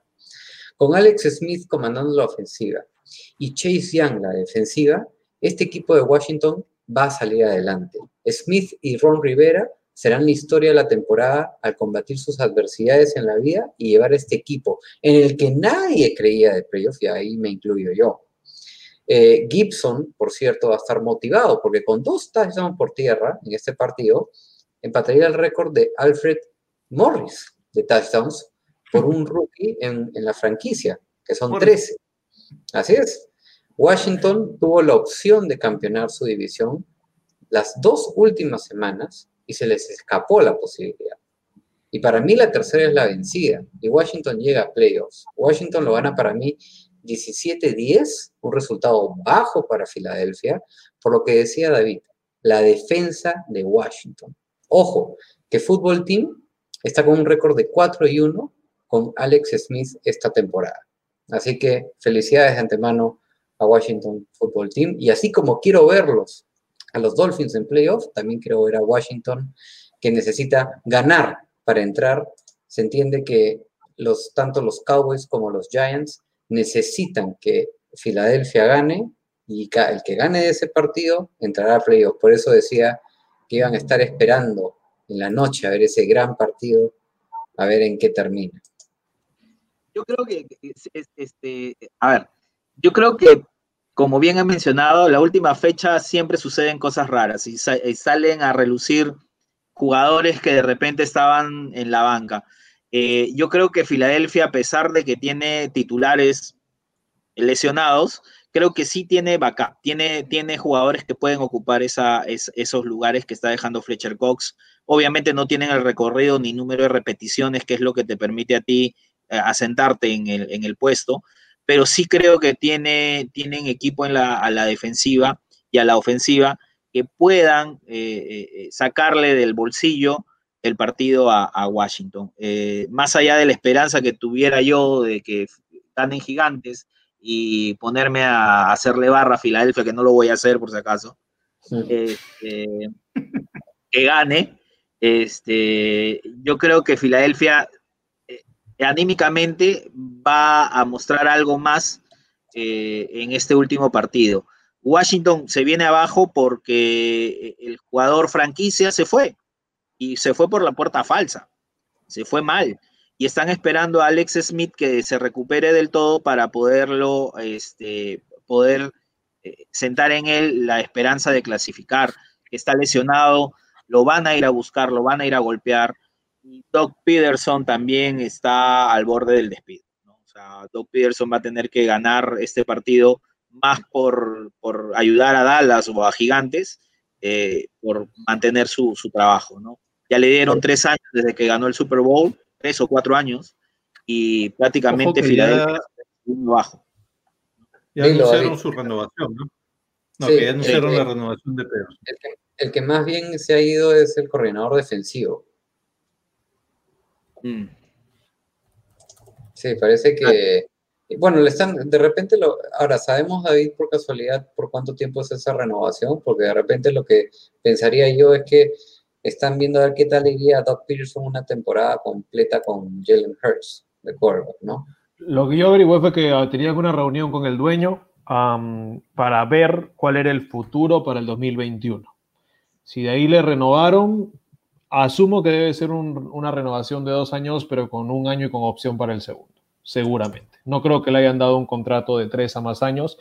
Sí, porque Doug Peterson significa algo para los Eagles, significa el primer Super Bowl de los Eagles, significa poder volver a estar en playoffs, poder eh, llevarlos a jugar un fútbol americano que realmente hacía a los fanáticos de los Eagles orgullosos, que no pasaba desde Andy Reid y Donovan McNabb. Entonces, por ahí creo que va este, la renovación a Peterson, que le están dando un voto de confianza, pero siempre con la mano detrás diciéndole como que, bueno, si es que no hay resultados, también sabemos que eso es un trabajo, ¿no? Solo están diciendo que, sigue para el próximo año. Solo han dicho hasta el 2021, no han dicho más que eso. Sí, yo creo que le van a dar ese tiro de gracia a ver qué tal le va con un año con, con Hertz. Y, le, respondo a, le respondo a David Roth, nunca se enfrentaron Jalen Hurts y Chase Young en universitario. Eh, Jalen Hurts no se enfrentó a Ohio State ni en Alabama ni tampoco en Oklahoma. Importante también lo que menciona José Carlos Espinosa, ¿no? En todas las temporadas en que Washington Football Team o los ex Redskins fueron de menos a más, llegaron a playoffs. Así que, Uru, ¿te estás yendo finalmente entonces por? Por Filadelfia. Ajá, claro, como buen fanático de los Giants, tiene que creer en su equipo, muere en su ley. Nuestro querido Gurú, Gurú, oh, un placer tenerte, encantado de que nos hayas esperado, que nos hayas esperado hasta ahora. Eh, al igual que el coach Rosales, estoy seguro que no va a ser la última vez que nos acompañes. Te deseo toda la suerte del mundo para el partido de mañana a tus Giants y vamos a ver pasa en ese último partido de... El domingo cerrará. Así es. Igualmente. Muchas Gracias, gracias. querido gurú. Muchos éxitos. Gracias. Cuídate. Chao, gurú, nos vemos. El gurú. Fernando Morris. Perdón, ¿me puedes poner el, el- el- el comentario de José Carlos de Espinosa? Pero tú eres la, la de la discoteca que le pide al DJ, ¿puedes ponerme esta, por favor? Y yo Bueno. que Este, este es importante y te voy a decir por qué es importante. Un saludo muy especial a José Carlos, que es representante de nuestro auspiciador Improve Retail. lindo, lindo. Ah, ahí está. Bravo ahí. Ahí está. Vamos a hablar entonces con el momento Improve Retail del episodio de Casco Parlante. Señores, recuerden que Improve Retail para los mejores artículos deportivos de la NFL, tú tienes que ir a dónde? A Improve Retail. Los encuentras en Instagram y en Facebook como Improve Retail, tal como sale en la pantalla por allá abajito. Ah, y no se olviden de entrar a su página de Facebook e Instagram y reciben, por supuesto, el código de descuento de 10% gracias a quién? A Casco Parlante y a Rebeldía Deportiva, de quien somos muy orgullosos de ser parte de esa hermosa familia. Recuerden que Rebeldía Deportiva está en Facebook, está en Instagram, con las mejores historias del deporte. Rebeldía Deportiva es, en primera nomás, el fútbol ah, peruano en hecho podcast. Y por supuesto, el Tao de la NBA viene este 2021 lleno de sorpresas en Rebeldía Deportiva. Vendrá también lleno de sorpresas en Casco Parlante. Y por supuesto, lleno de sorpresas en Improve Retail. Mi querido Rodstad, mi querido Thornberry, hemos terminado las predicciones de los picks, así que nos metemos de lleno al playoff, playoff, playoff machine, esta vez de la parte de la NFC este. ¿Por qué? Porque ya hablamos de la AFC. Primero vamos entonces con qué pasaría en este escenario es si es que gana Washington, si es que ganan los Giants y pierde Dallas claramente. Como pueden ver, ese cuarto seat es para el equipo del fútbol team. ¿Y quiénes se quedarían con los picks de um, Wild Card? Pues están ganando los Packers, están ganando los Rams a los Cardinals, entonces van Rams y Bears. Entonces, cambiemos un poquito las cosas. Empecemos a jugar un poquito el Playoff Machine. ¿Qué quieren cambiar, muchachos? Yo quiero que gane Arizona a los Rams. A ver, ¿qué pasa si ganan los Cardinals? Ahí lo que mencionaba, ¿no? Eh, bueno, y, y ojo que acá creo, eh, bueno, lo que mencionaba, ¿no? De la NFC Oeste 3, ¿no? Ojalá se dé eso. Y en este caso estamos jugando con que los Packers ganan su partido, entonces ellos se quedan con el primer seed. También en eso hay implicancia. ¿Cuál Ahora, es el que no tiene ninguna implicancia, digamos, Claro, no? porque, porque si ganan los Bears, lo- los Rams estarían fuera, ¿no? Exacto. Ahora, ¿cuál no tiene ninguna implicancia en todo esto? No se mueve casi para nada. Pues los Buccaneers de Tom Brady. Ellos solo ganan, se quedan con el quinto seed y se lavan las manos y se van a su casa tranquilos, sabiendo que se pero- van a enfrentar al- al, pero- cuarto. De Pero hecho, perdiendo, o sea, si Claro. se da todo como lo tenemos ahorita y pierden los Buccaneers, igual se mantiene donde está. ¿Y Pero- cómo pero- es que no se mantienen como están? Si ganan quiénes? Los Los Rams. Así es, recién ahí caerían a no jugar contra un Washington, contra un Filadelfia o contra un Dallas, perdón, no Filadelfia, contra un Washington, Dallas o Nueva York, sino contra un Seattle lo más probable o tal vez un New Orleans. Eh, Green Bay no puede caerse hasta el tercer lugar, ¿verdad? Solamente uno o dos. Sí, Yo solamente Yo uno. creo que sí puede, sí puede. A ver si ganan los Saints, si lo ponemos un triunfo a los Saints, ¿qué pasa Tendrían que ganar los Saints y los Seahawks y perder Green Bay.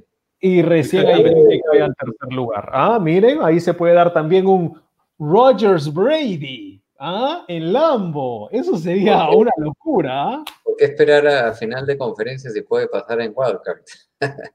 Imagínense también un partido de los Rams, tal vez sin Jared Goff contra el Washington Football Team. ¿ah? ¿Ah? Cuidado. Puede pasar de todo, puede pasar de todo en este NFC, así como puede pasar de todo en la AFC. Lo único que tenemos totalmente seguro en estos playoffs es que Kansas City tiene el número uno de la AFC, no se lo quita nadie. Lo único, lo único. Ahora, acá quiero aprovechar el momento de qué gran elección de la NFL en extender a siete plazas por conferencia, ¿no?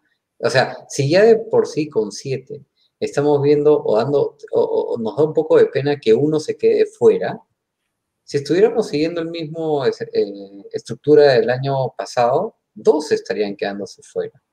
Y en el caso de la AFC tenemos a cinco equipos con récord de 10 y 5.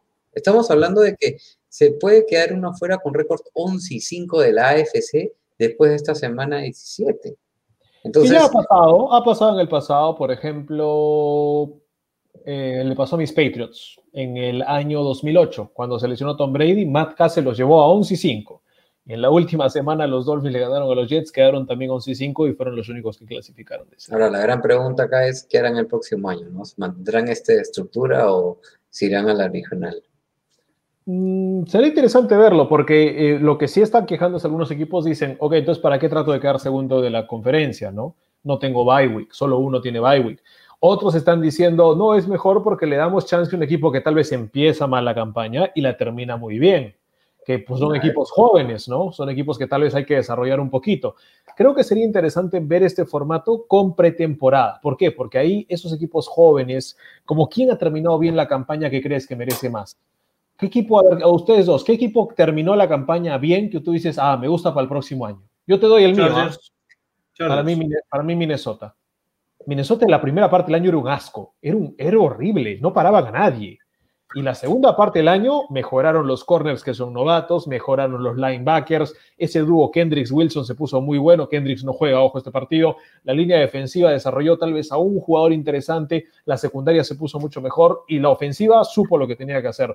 Pero claro, los Vikings están todavía a un año más, creo yo, de esos jugadores jóvenes para ser un equipo, un buen equipo. Mira, te va a parecer un poco loco lo que te voy a decir, pero yo creo que los Bengals se hubiera ido mejor con pretemporada. Definitivamente estoy de acuerdo. Estoy de acuerdo cualquier equipo creo que hubiera ido mejor con pretemporada. No, no, no, pero, pero a los Bengals con, con, con, más razón por, por Joe Burrow y de acuerdo con Simón con los Vikings. Y creo que también algo hubiera ayudado de acuerdo contigo, David, también con, con, los Chargers, y creo que también algo hubiera ayudado a los Cardinals. Los Cardinals, porque agregaron una pieza tan importante como DeAndre Hopkins, que desde el saque tenía que haberse funcionado con Carly Murray. Entonces, este, y poco que ajustar, sobre todo para Kingsbury, que es un coach eh, relativamente nuevo y, y con muchas piezas importantes que me parece que no ha logrado cuajar del todo.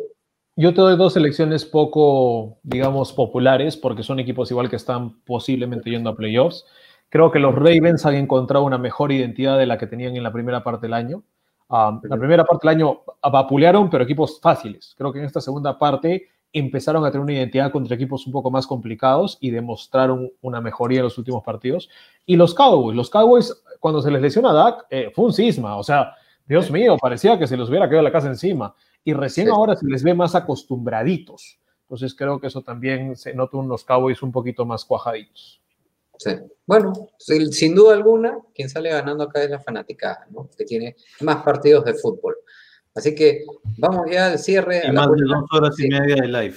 Sí, señores, yo entiendo, yo entiendo, Thornberry no se enoje. Así que nos vamos tranquilamente, tranquilamente. la vez pasada y mira nos vamos tranquilamente a la apuesta Meridian Bet de la semana. Señoras y señores, muchas gracias a nuestro auspiciador meridianbet.pe. Si ustedes quieren las mejores apuestas del deporte como nosotros, eh, pueden invertir su dinero en meridianbet.pe. Ya saben, no nos hagan caso porque somos terribles. La apuesta Meridian Bet de la semana nos la dice el señor Thornberry. Estamos haciendo, combinando cuatro simples. Estamos combinando que gana Baltimore, que gana Tampa Bay, que gana Green Bay y que gana Indiana eso Indianápolis. Para Indianápolis, lo siento. Y este, esa combinación paga 2.72 veces lo que sea que la apostemos, ahí le vamos a meter algo de plata conjunta. Muy bien, señores, y con Rodstad empezaremos nuestro fondo de apuestas de casco parlante, el único que está teniendo una temporada cuasi decente. Eh, Rodstad, ¿Qué has elegido para esta semana? Porque también ya te han lanzado, yo he visto algunas, algunas recomendaciones por ahí. Vamos primero, mientras David busca ese gráfico que no quiere mostrar, eh, de cómo nos ha ido, estado yendo en las apuestas. Eh, voy a ir primero con mis seguras, ¿okay? las mías. Eh, les confieso que son dos combinadas. Una es ah, la combinada. Sí, sí, sí. Y con cuotas, wow, ¿acaso qué tal caída? Sí, míralo cerca, míralo de cerquita, mi querido Simón, porque tú eres la línea azul. que Yo ya sé, pero ustedes- al menos no soy la roja. Mira, mira, miren, miren cómo es la vida. Ustedes se burlaban de mí al inicio y hoy por hoy ustedes están en negativo y yo estoy en positivo. Eh, un ratito, hay que ser Yo- honestos. Más, jamás me Rodstad burlo de ti. Rodstad hizo doble bye. Ojo, doble bye. Doble ribeye. Y 8-1. Así que no sean los graciosos. Bueno, vamos con las apuestas. A ver, mi primera combinada es, para cerrar bien en la temporada, es los Packers eh, con el spread de menos 2.5, que paga 1.58, junto a que los Texans se llevan la victoria con el spread de 13.5, que paga 1.28. Se llevan la victoria. O sea, con, con más 13.5 puntos. Ah, ok. Cubren, O sea, cubren Claro. Eh, todo eso me da una cuota de 2.02 y le voy a apostar 2 dólares. Bien. Mi otra combinada es que tanto los Colts como los Ravens van a ir ganando sus partidos en el entretiempo y al final del partido. ¿Por qué? ¿Por qué la expresión, Rimo? No, porque eh, es- otra la. Classic Thornberry. Nunca funciona. ¿Por qué? A mí me ha funcionado muy bien. Bueno, Sí, pero no sé. Dale, Esas dale. dos combinadas me lanza una cuota, una cuota que hablo, una cuota de 2.07. Ya. Y la última la estás también le buscando. voy a meter 2 dólares. Ok. Sí, no, pero ya, ya tengo más o menos identificadas las recomendaciones. A ver, vamos a ver. Marvick me dice que le vaya en la simple los Packers contra los Bears, que paga 1.48, pero como ya tengo incluido a los Packers, eh, voy a irme por otra. Acá vi que después Ricardo Ross, si no me equivoco, ahí vi una que me gustó, que era el under del partido de los Browns contra los Steelers. Ah, no, esa no es, perdón, ese es otro comentario de Ricardo referido a los, a los Browns. Pero acá está. No, ¿qué hablo? No. Bueno, mientras... Estás, estás finísimo, ¿no? Es que, es que- es que- es que escúchame, Eres Si viera Thornberry cantidad- con el Eliminator. escúchame, si vieras la cantidad de comentarios que tengo acá y buscar entre No, todos, Te Vamos a dar tiempo mientras nosotros vamos diciendo exactamente lo que la gente no tiene que apostar. Um, Thornberry, empiezo yo porque tú tienes las fijas. Tú, tú sabes exactamente lo que la gente no tiene que apostar. Yo voy a dar como que una ideita nomás. Primero le voy a poner solamente un dolarcito a los Eagles más 4,5. Paga 1.85. Eagles más 4.5. Creo que si lo pierden va a, ser, va a ser cerradito. Creo que esa es la realidad del fútbol team. No va a ganar por mil este equipo. Eh, va a entrar en algún momento el chico de las cervezas, Tyler Heineke, o Heineken, como ustedes quieran llamarlo, y ahí la cosa se va a nivelar. Las otras dos que me gustaron mucho fue en el partido de Chiefs Chargers. Yo decidí lanzarme con Chiefs más 4.5. Yo sí le tengo ahí fe a Chad Henney. Creo que si es que los Chiefs lo pierden, no va a ser escandalosamente. Y los Chargers siempre ganan por pocos puntos. Así que Chiefs más 4.5 paga 1.95. Ahí dos dolarcitos a los Chiefs. Y la otra que me gustó también en el Cleveland Browns Pittsburgh Steelers es Pittsburgh más 9,5. Me pareció exagerado el número de 9,5. Creo que los Browns sí pueden mover el balón, todo lo que ustedes quieran, pero al fin y al cabo, creo que los Steelers siempre han tenido de hijos a los Browns. Y si es que lo pierden, no lo creo que lo pierdan por 10 o más, creo que lo pierden tal vez por 8, por 7. Así que por eso me voy con Steelers más 9.5 paga, de nuevo, 1.95. Ahí también 2 dólares. Esas son mis tres apuestas. Thornberry, siga usted. Me gustó la de los Chiefs porque los Chargers tienen tres victorias al hilo, pero las tres por un gol de campo. Así que esa de los Chiefs me pareció bien interesante. Me intriga. Vamos a ver si me apunto mañana. Yo he querido usar el poder de la apuesta Meridian a mi favor, que ya lo había hecho antes y no me había funcionado, pero vamos a volver a intentar. He agarrado un subgrupo de nuestra apuesta Meridian. Me estoy combinando las victorias simples de Tampa Bay, de Green Bay y de Indianapolis. Esas tres juntas paga 2.15, ahí le estoy metiendo 3 dólares, en teoría esa es mi segura de la semana. Eh, me quise copiar de tus teasers, Entonces le metí el teaser de Nueva Inglaterra más 3. Yo creo que lo ganan los Jets, pero si lo ganan no creo que sea por más de 2 o 1. Va a ser cerrado, entonces estoy poniéndole al teaser de Nueva Inglaterra más 3 y al under de 46 puntos. Por ahí un 20, 18, un 20, 17 debería ser más o menos el marcador. Son dos equipos eh, que les cuesta anotar puntos. Eso pagaba 2 y le he puesto 50 centavos de dólar. Y a la otra, que sí es un poco una corazonada loca, le estoy apostando un dólar 50 a que Atlanta anota 24 puntos o más contra Tampa Bay en Tampa Bay. Creo que los Falcons le van a dar un poquito de problemas a los Buccaneers. Los Buccaneers van a ganar, pero los Falcons le van a dar un poquito de problemas. Eso paga 2.15. A eso le metí un, dólar 50. Eh, esas son mis apuestas de la semana. Oye, me encantó, me encantó la de Liliana. Pon la primera la de Liliana, que fue, fue maleada. Ya no, ya no hay para nuestro salchipapa, pero eh, esa era la, que estamos ahorita nosotros. Si se acuerdan nuestras apuestas de, comienzo de temporada, para poder en conjunto, nuestro pozo conjunto, ganar plata, tienen que perder los Bears o empatar. Sí, yo le dije ya que, que sí, que sí iba a pasar. Este, ahí también este Omar dice el gráfico del COVID, Ya, quisiéramos, ya quisiéramos que vaya así, ¿ah? Claro, eso es verdad, es verdad. Gracias, Sergio. Nos felicita por el programa, dice que acabamos de ganar un nuevo follower. Él es de México, muchas gracias por invitarte. Encantado de invitarte. Y bueno, hablando de apuestas, el propio Omar le agradece al gurú y dice que ahora le va a meter unos dolaritos a los Cowboys después de la predicción que he hecho con los Giants. Les confieso que no he podido encontrar el comentario de Ricardo. ¿Por qué? Porque llevamos más de 130 comentarios en lo que va del programa, pero me he tenido que meter acá en mi celular a, nuestro live para buscarlo y finalmente lo encontré y lo he apuntado. Era que era el under de los Steelers y los Browns de 46.5 y pagaba 1.62. Así que voy, a, seguir el consejo de, Ricardo Rosa, quien le mando un gran abrazo. ¿Y por qué?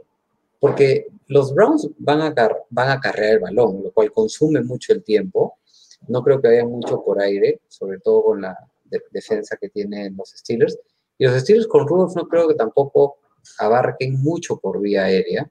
Así que es un, es un buen under, así que le voy a, ese under. Gracias, Ricardo. Y bueno, y, por ahí vi también que, que Marrick también me recomendó el spread de menos 3.5 de los Chargers, que pagaba, acá lo tengo apuntado para que no se me vaya, 1.95. Yo confío en que van a ganar los Chargers, pero no sé si por más de un field goal, cualquier cosa puede pasar, ya lo venía diciendo Simón. Andy Reid puede hacer cualquier cosa, así que me la juego por el under de los, de los Browns, muchachos. Interesante, interesante. No nos olvidemos también que en el partido de los Steelers Browns va a estar dándose la conexión de Oklahoma State, que jugaron desde 2014 hasta 2017 Rudolph y Washington como su receptor. Veremos si vuelve a darse esa conexión. Y en Oklahoma State, si no me equivoco, voy a revisar también, eh, estaba viendo si es que también había ido Denzel Ward. No sé por qué yo lo tenía en la cabeza así, bueno, Denzel Ward no juega, no para este partido por. Pero fue Ohio State, no Oklahoma State. Ahí estaba revisando, revisando la estadística. el que sí llegó a ir a Oklahoma State en esa misma época era otro corner que también Cleveland había elegido en primera ronda, pero que ya no está. Si se acuerdan de Jared Gilbert, un pick número 9, 8 global que desapareció. Ah, de acuerdo, de acuerdo. Acá, bueno, Liliana llegó tarde la, recomendación arriesgada que ganen los Panthers, con mucho cariño para Carlos. este, aprovechamos para la gente que está eh, jugando fantasy, finales de fantasy, como en el caso de, David y mío, les lanzo un poco la relación de las ausencias para mañana por COVID hasta ahora. Alvin Kamara, Cooper Cup, Devin White, Shaq Barrett, Ryan Fitzpatrick, Keenan Allen en los Chargers, Joe Hayden, Eric Ebron, Tyler Croft, Michael Brokers, Christian Kirk en Arizona, Denzel Ward en los Browns, Alec Max, Mike Daniels, Jalen Mills en, Filadelfia, Sam Cook, Robbie Gold, Steven Gauskowski, Harrison Bryant en los Browns también, Latavius Murray por eh, y Carl Joseph. Esos son los que yo por lo menos tengo. Así, y, bueno, acá tenemos también, Simón, el gráfico un poco para los que estén interesados en saber cómo van los puestos del draft para el próximo año, ¿no? Tenemos a los Jaguars ya con ese primer pick garantizado. Vamos a ver si eligen a Justin Fields o Trevor Lawrence después del partido de ayer de Ohio State contra Clemson. A los Jets en segundo lugar. Eh, acá sí tengo una duda, porque algunas páginas dan a, los Dolphins por la transferencia vía Houston y algunos dan a Atlanta como, como tercero. Eh, así que bueno, ese, ese puesto está ahí en, en, el limbo. Pero ahí tenemos pues a los Bengals, a los Eagles, Lions, le siguen los Giants, los Panthers, los Broncos y los Chargers. ¿no? Lo, que ya está, lo que ya está definido, Rod, para que la gente lo tenga claro, el número uno va a ser Jaguars, el número dos va a ser Jets. Eso no lo puede cambiar nadie. Esto ya está definido para todos los fanáticos de los dos equipos. Eh, todavía la gente se pregunta si los Jets conseguirán coreback o no. Es todavía una pregunta. Los Jaguars definitivamente irán por coreback, no creo que hagan alguna otra cosa.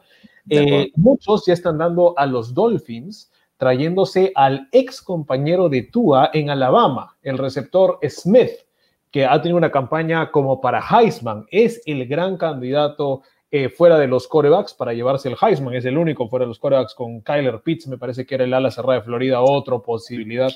Pero es el mejor jugador ahorita en college football que no es coreback. Eh, eh, Smith, Lavante Smith.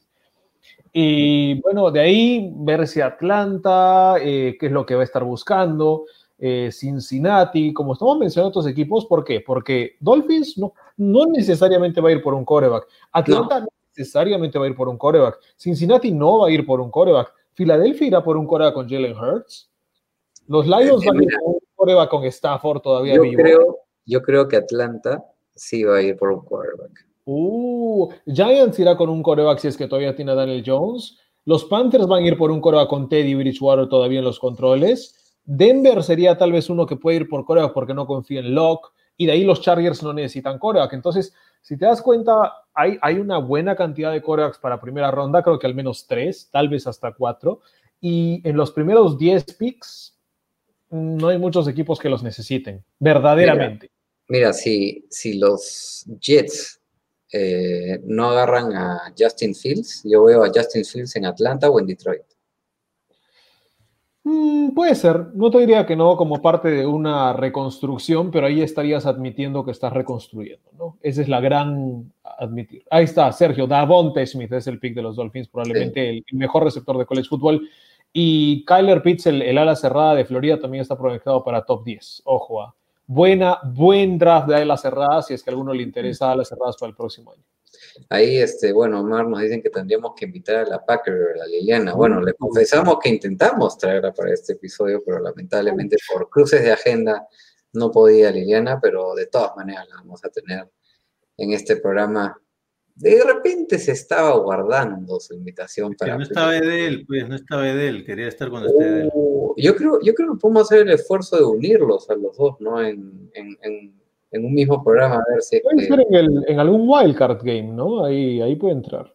Vamos a ver qué pasa. Bueno, señores, nos encantaría seguir conversando de este deporte. Creo que ya nuestro límite no puede pasar las tres horas. Así que, no. saluditos. Saluditos, señores, rapidito. Yo le mando un saludo grande a mi pata, mi causa, mi brother, Yamil Tahmani, que vive acá en, en el barrio de en Surco, acá cerca de, del Parque Loma Amarilla. Eh, un excelente amigo que me ha ayudado con toda la, la, instalación y la mudanza acá y va a seguir ayudándome, así que ya lo comprometo. Uh, y también fanático de fútbol americano, en algún momento fanático de los Giants, porque le compraban indumentaria a los Giants, y hoy en día fanático de los Patriotas, porque fue a Massachusetts y se enamoró de los New England Patriots. Yo le mando un cariño muy grande a ustedes dos. Eh, para mí es un sueño, y ya lo venía diciendo ya en episodios anteriores, eh, compartir programa, este gran programa con ustedes, empecé, que yo empecé como un oyente más de ustedes dos el año pasado. Eh, mandarle un saludo muy especial a mi querido amigo David, que está acá abajo, a quien le deseo una muy buena suerte para el partido final que tenemos mañana de Super Bowl en el Fantasy, a pesar de las bajas que ha tenido. No, es en serio. Te deseo todo lo mejor, porque estoy contento, como dije en el capítulo de Life anterior, o mejor dicho, en el capítulo anterior, de que los dos hemos llegado al, Super Bowl, de nuestro primer fantasy de casco parlante, y a toda esa legión mexicana de seguidores que tenemos. A Damián, a Sergio, a Sam. mira, no los quiero mencionar porque tengo el temor de que me olvide de alguno de ustedes. Estoy tremendamente agradecido. Gracias a ustedes por seguirnos, gracias a ustedes por confiar en esta tribuna y por supuesto a nuestros fanáticos peruanos y fanáticos que estén en todo el mundo de habla hispana. Esto se lo, lo hacemos solo por ustedes. Eh, semana a semana tratamos de reinventarnos, semana a semana tratamos de traerles algo nuevo y bueno, también agradecerle especialmente a nuestros invitados, nuevamente al coach Rosales y a Fernando Mori, el, el, gurú, por acompañarnos en esta ocasión. Ya tendremos nuevos invitados, también mexicanos, por cierto, no solamente peruanos. Así que gracias a todos y gracias a ustedes, muchachos. Ya los, ya los saludo a todos, Tom Berria, ya no, ya no te ganas. Bueno, yo quiero felicitarlo a. No está, acá está. Quiero felicitarlo a Rodstad porque ya es virtualmente campeón de nuestra liga de fantasy de casco ah, parlante. no tiene a Camara ni a Cook. Es que la verdad, yo llegué, yo llegué a donde estoy con Camara y con Cook y ahora ninguno de los dos está. Intentó hacer unas jugadas raras. Ahorita, mientras que estábamos hablando, hice una cosa muy rara para ver si salía algo que no creo que funcione. Bueno, si funciona, veremos. Quizá me líe de champú. Sí que he intentado hacer cosas raras para compensar que mis dos estrellas no van a estar, pero básicamente creo que ya ganaste Rodstad bien merecido. Has tenido, ha sido el que más continuidad ha tenido, ha sido más este parejito a lo largo de la temporada.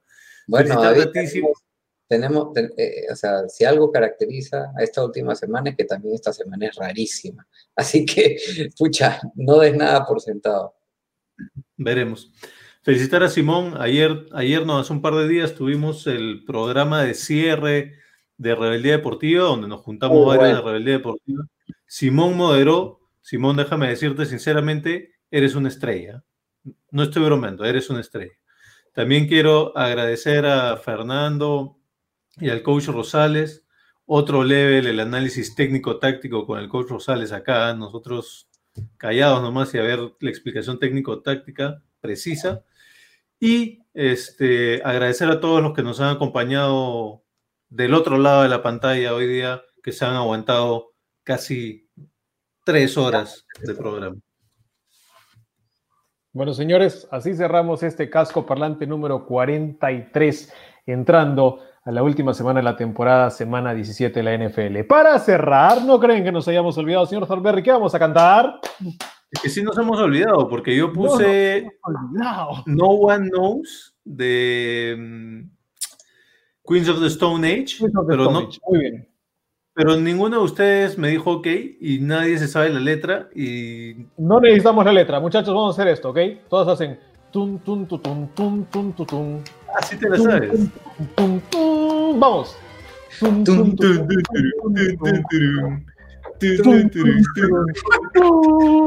Y así nos vamos con Queen of the Stone señores. Gracias. Chao, gente. Adiós. No one knows qué va a pasar.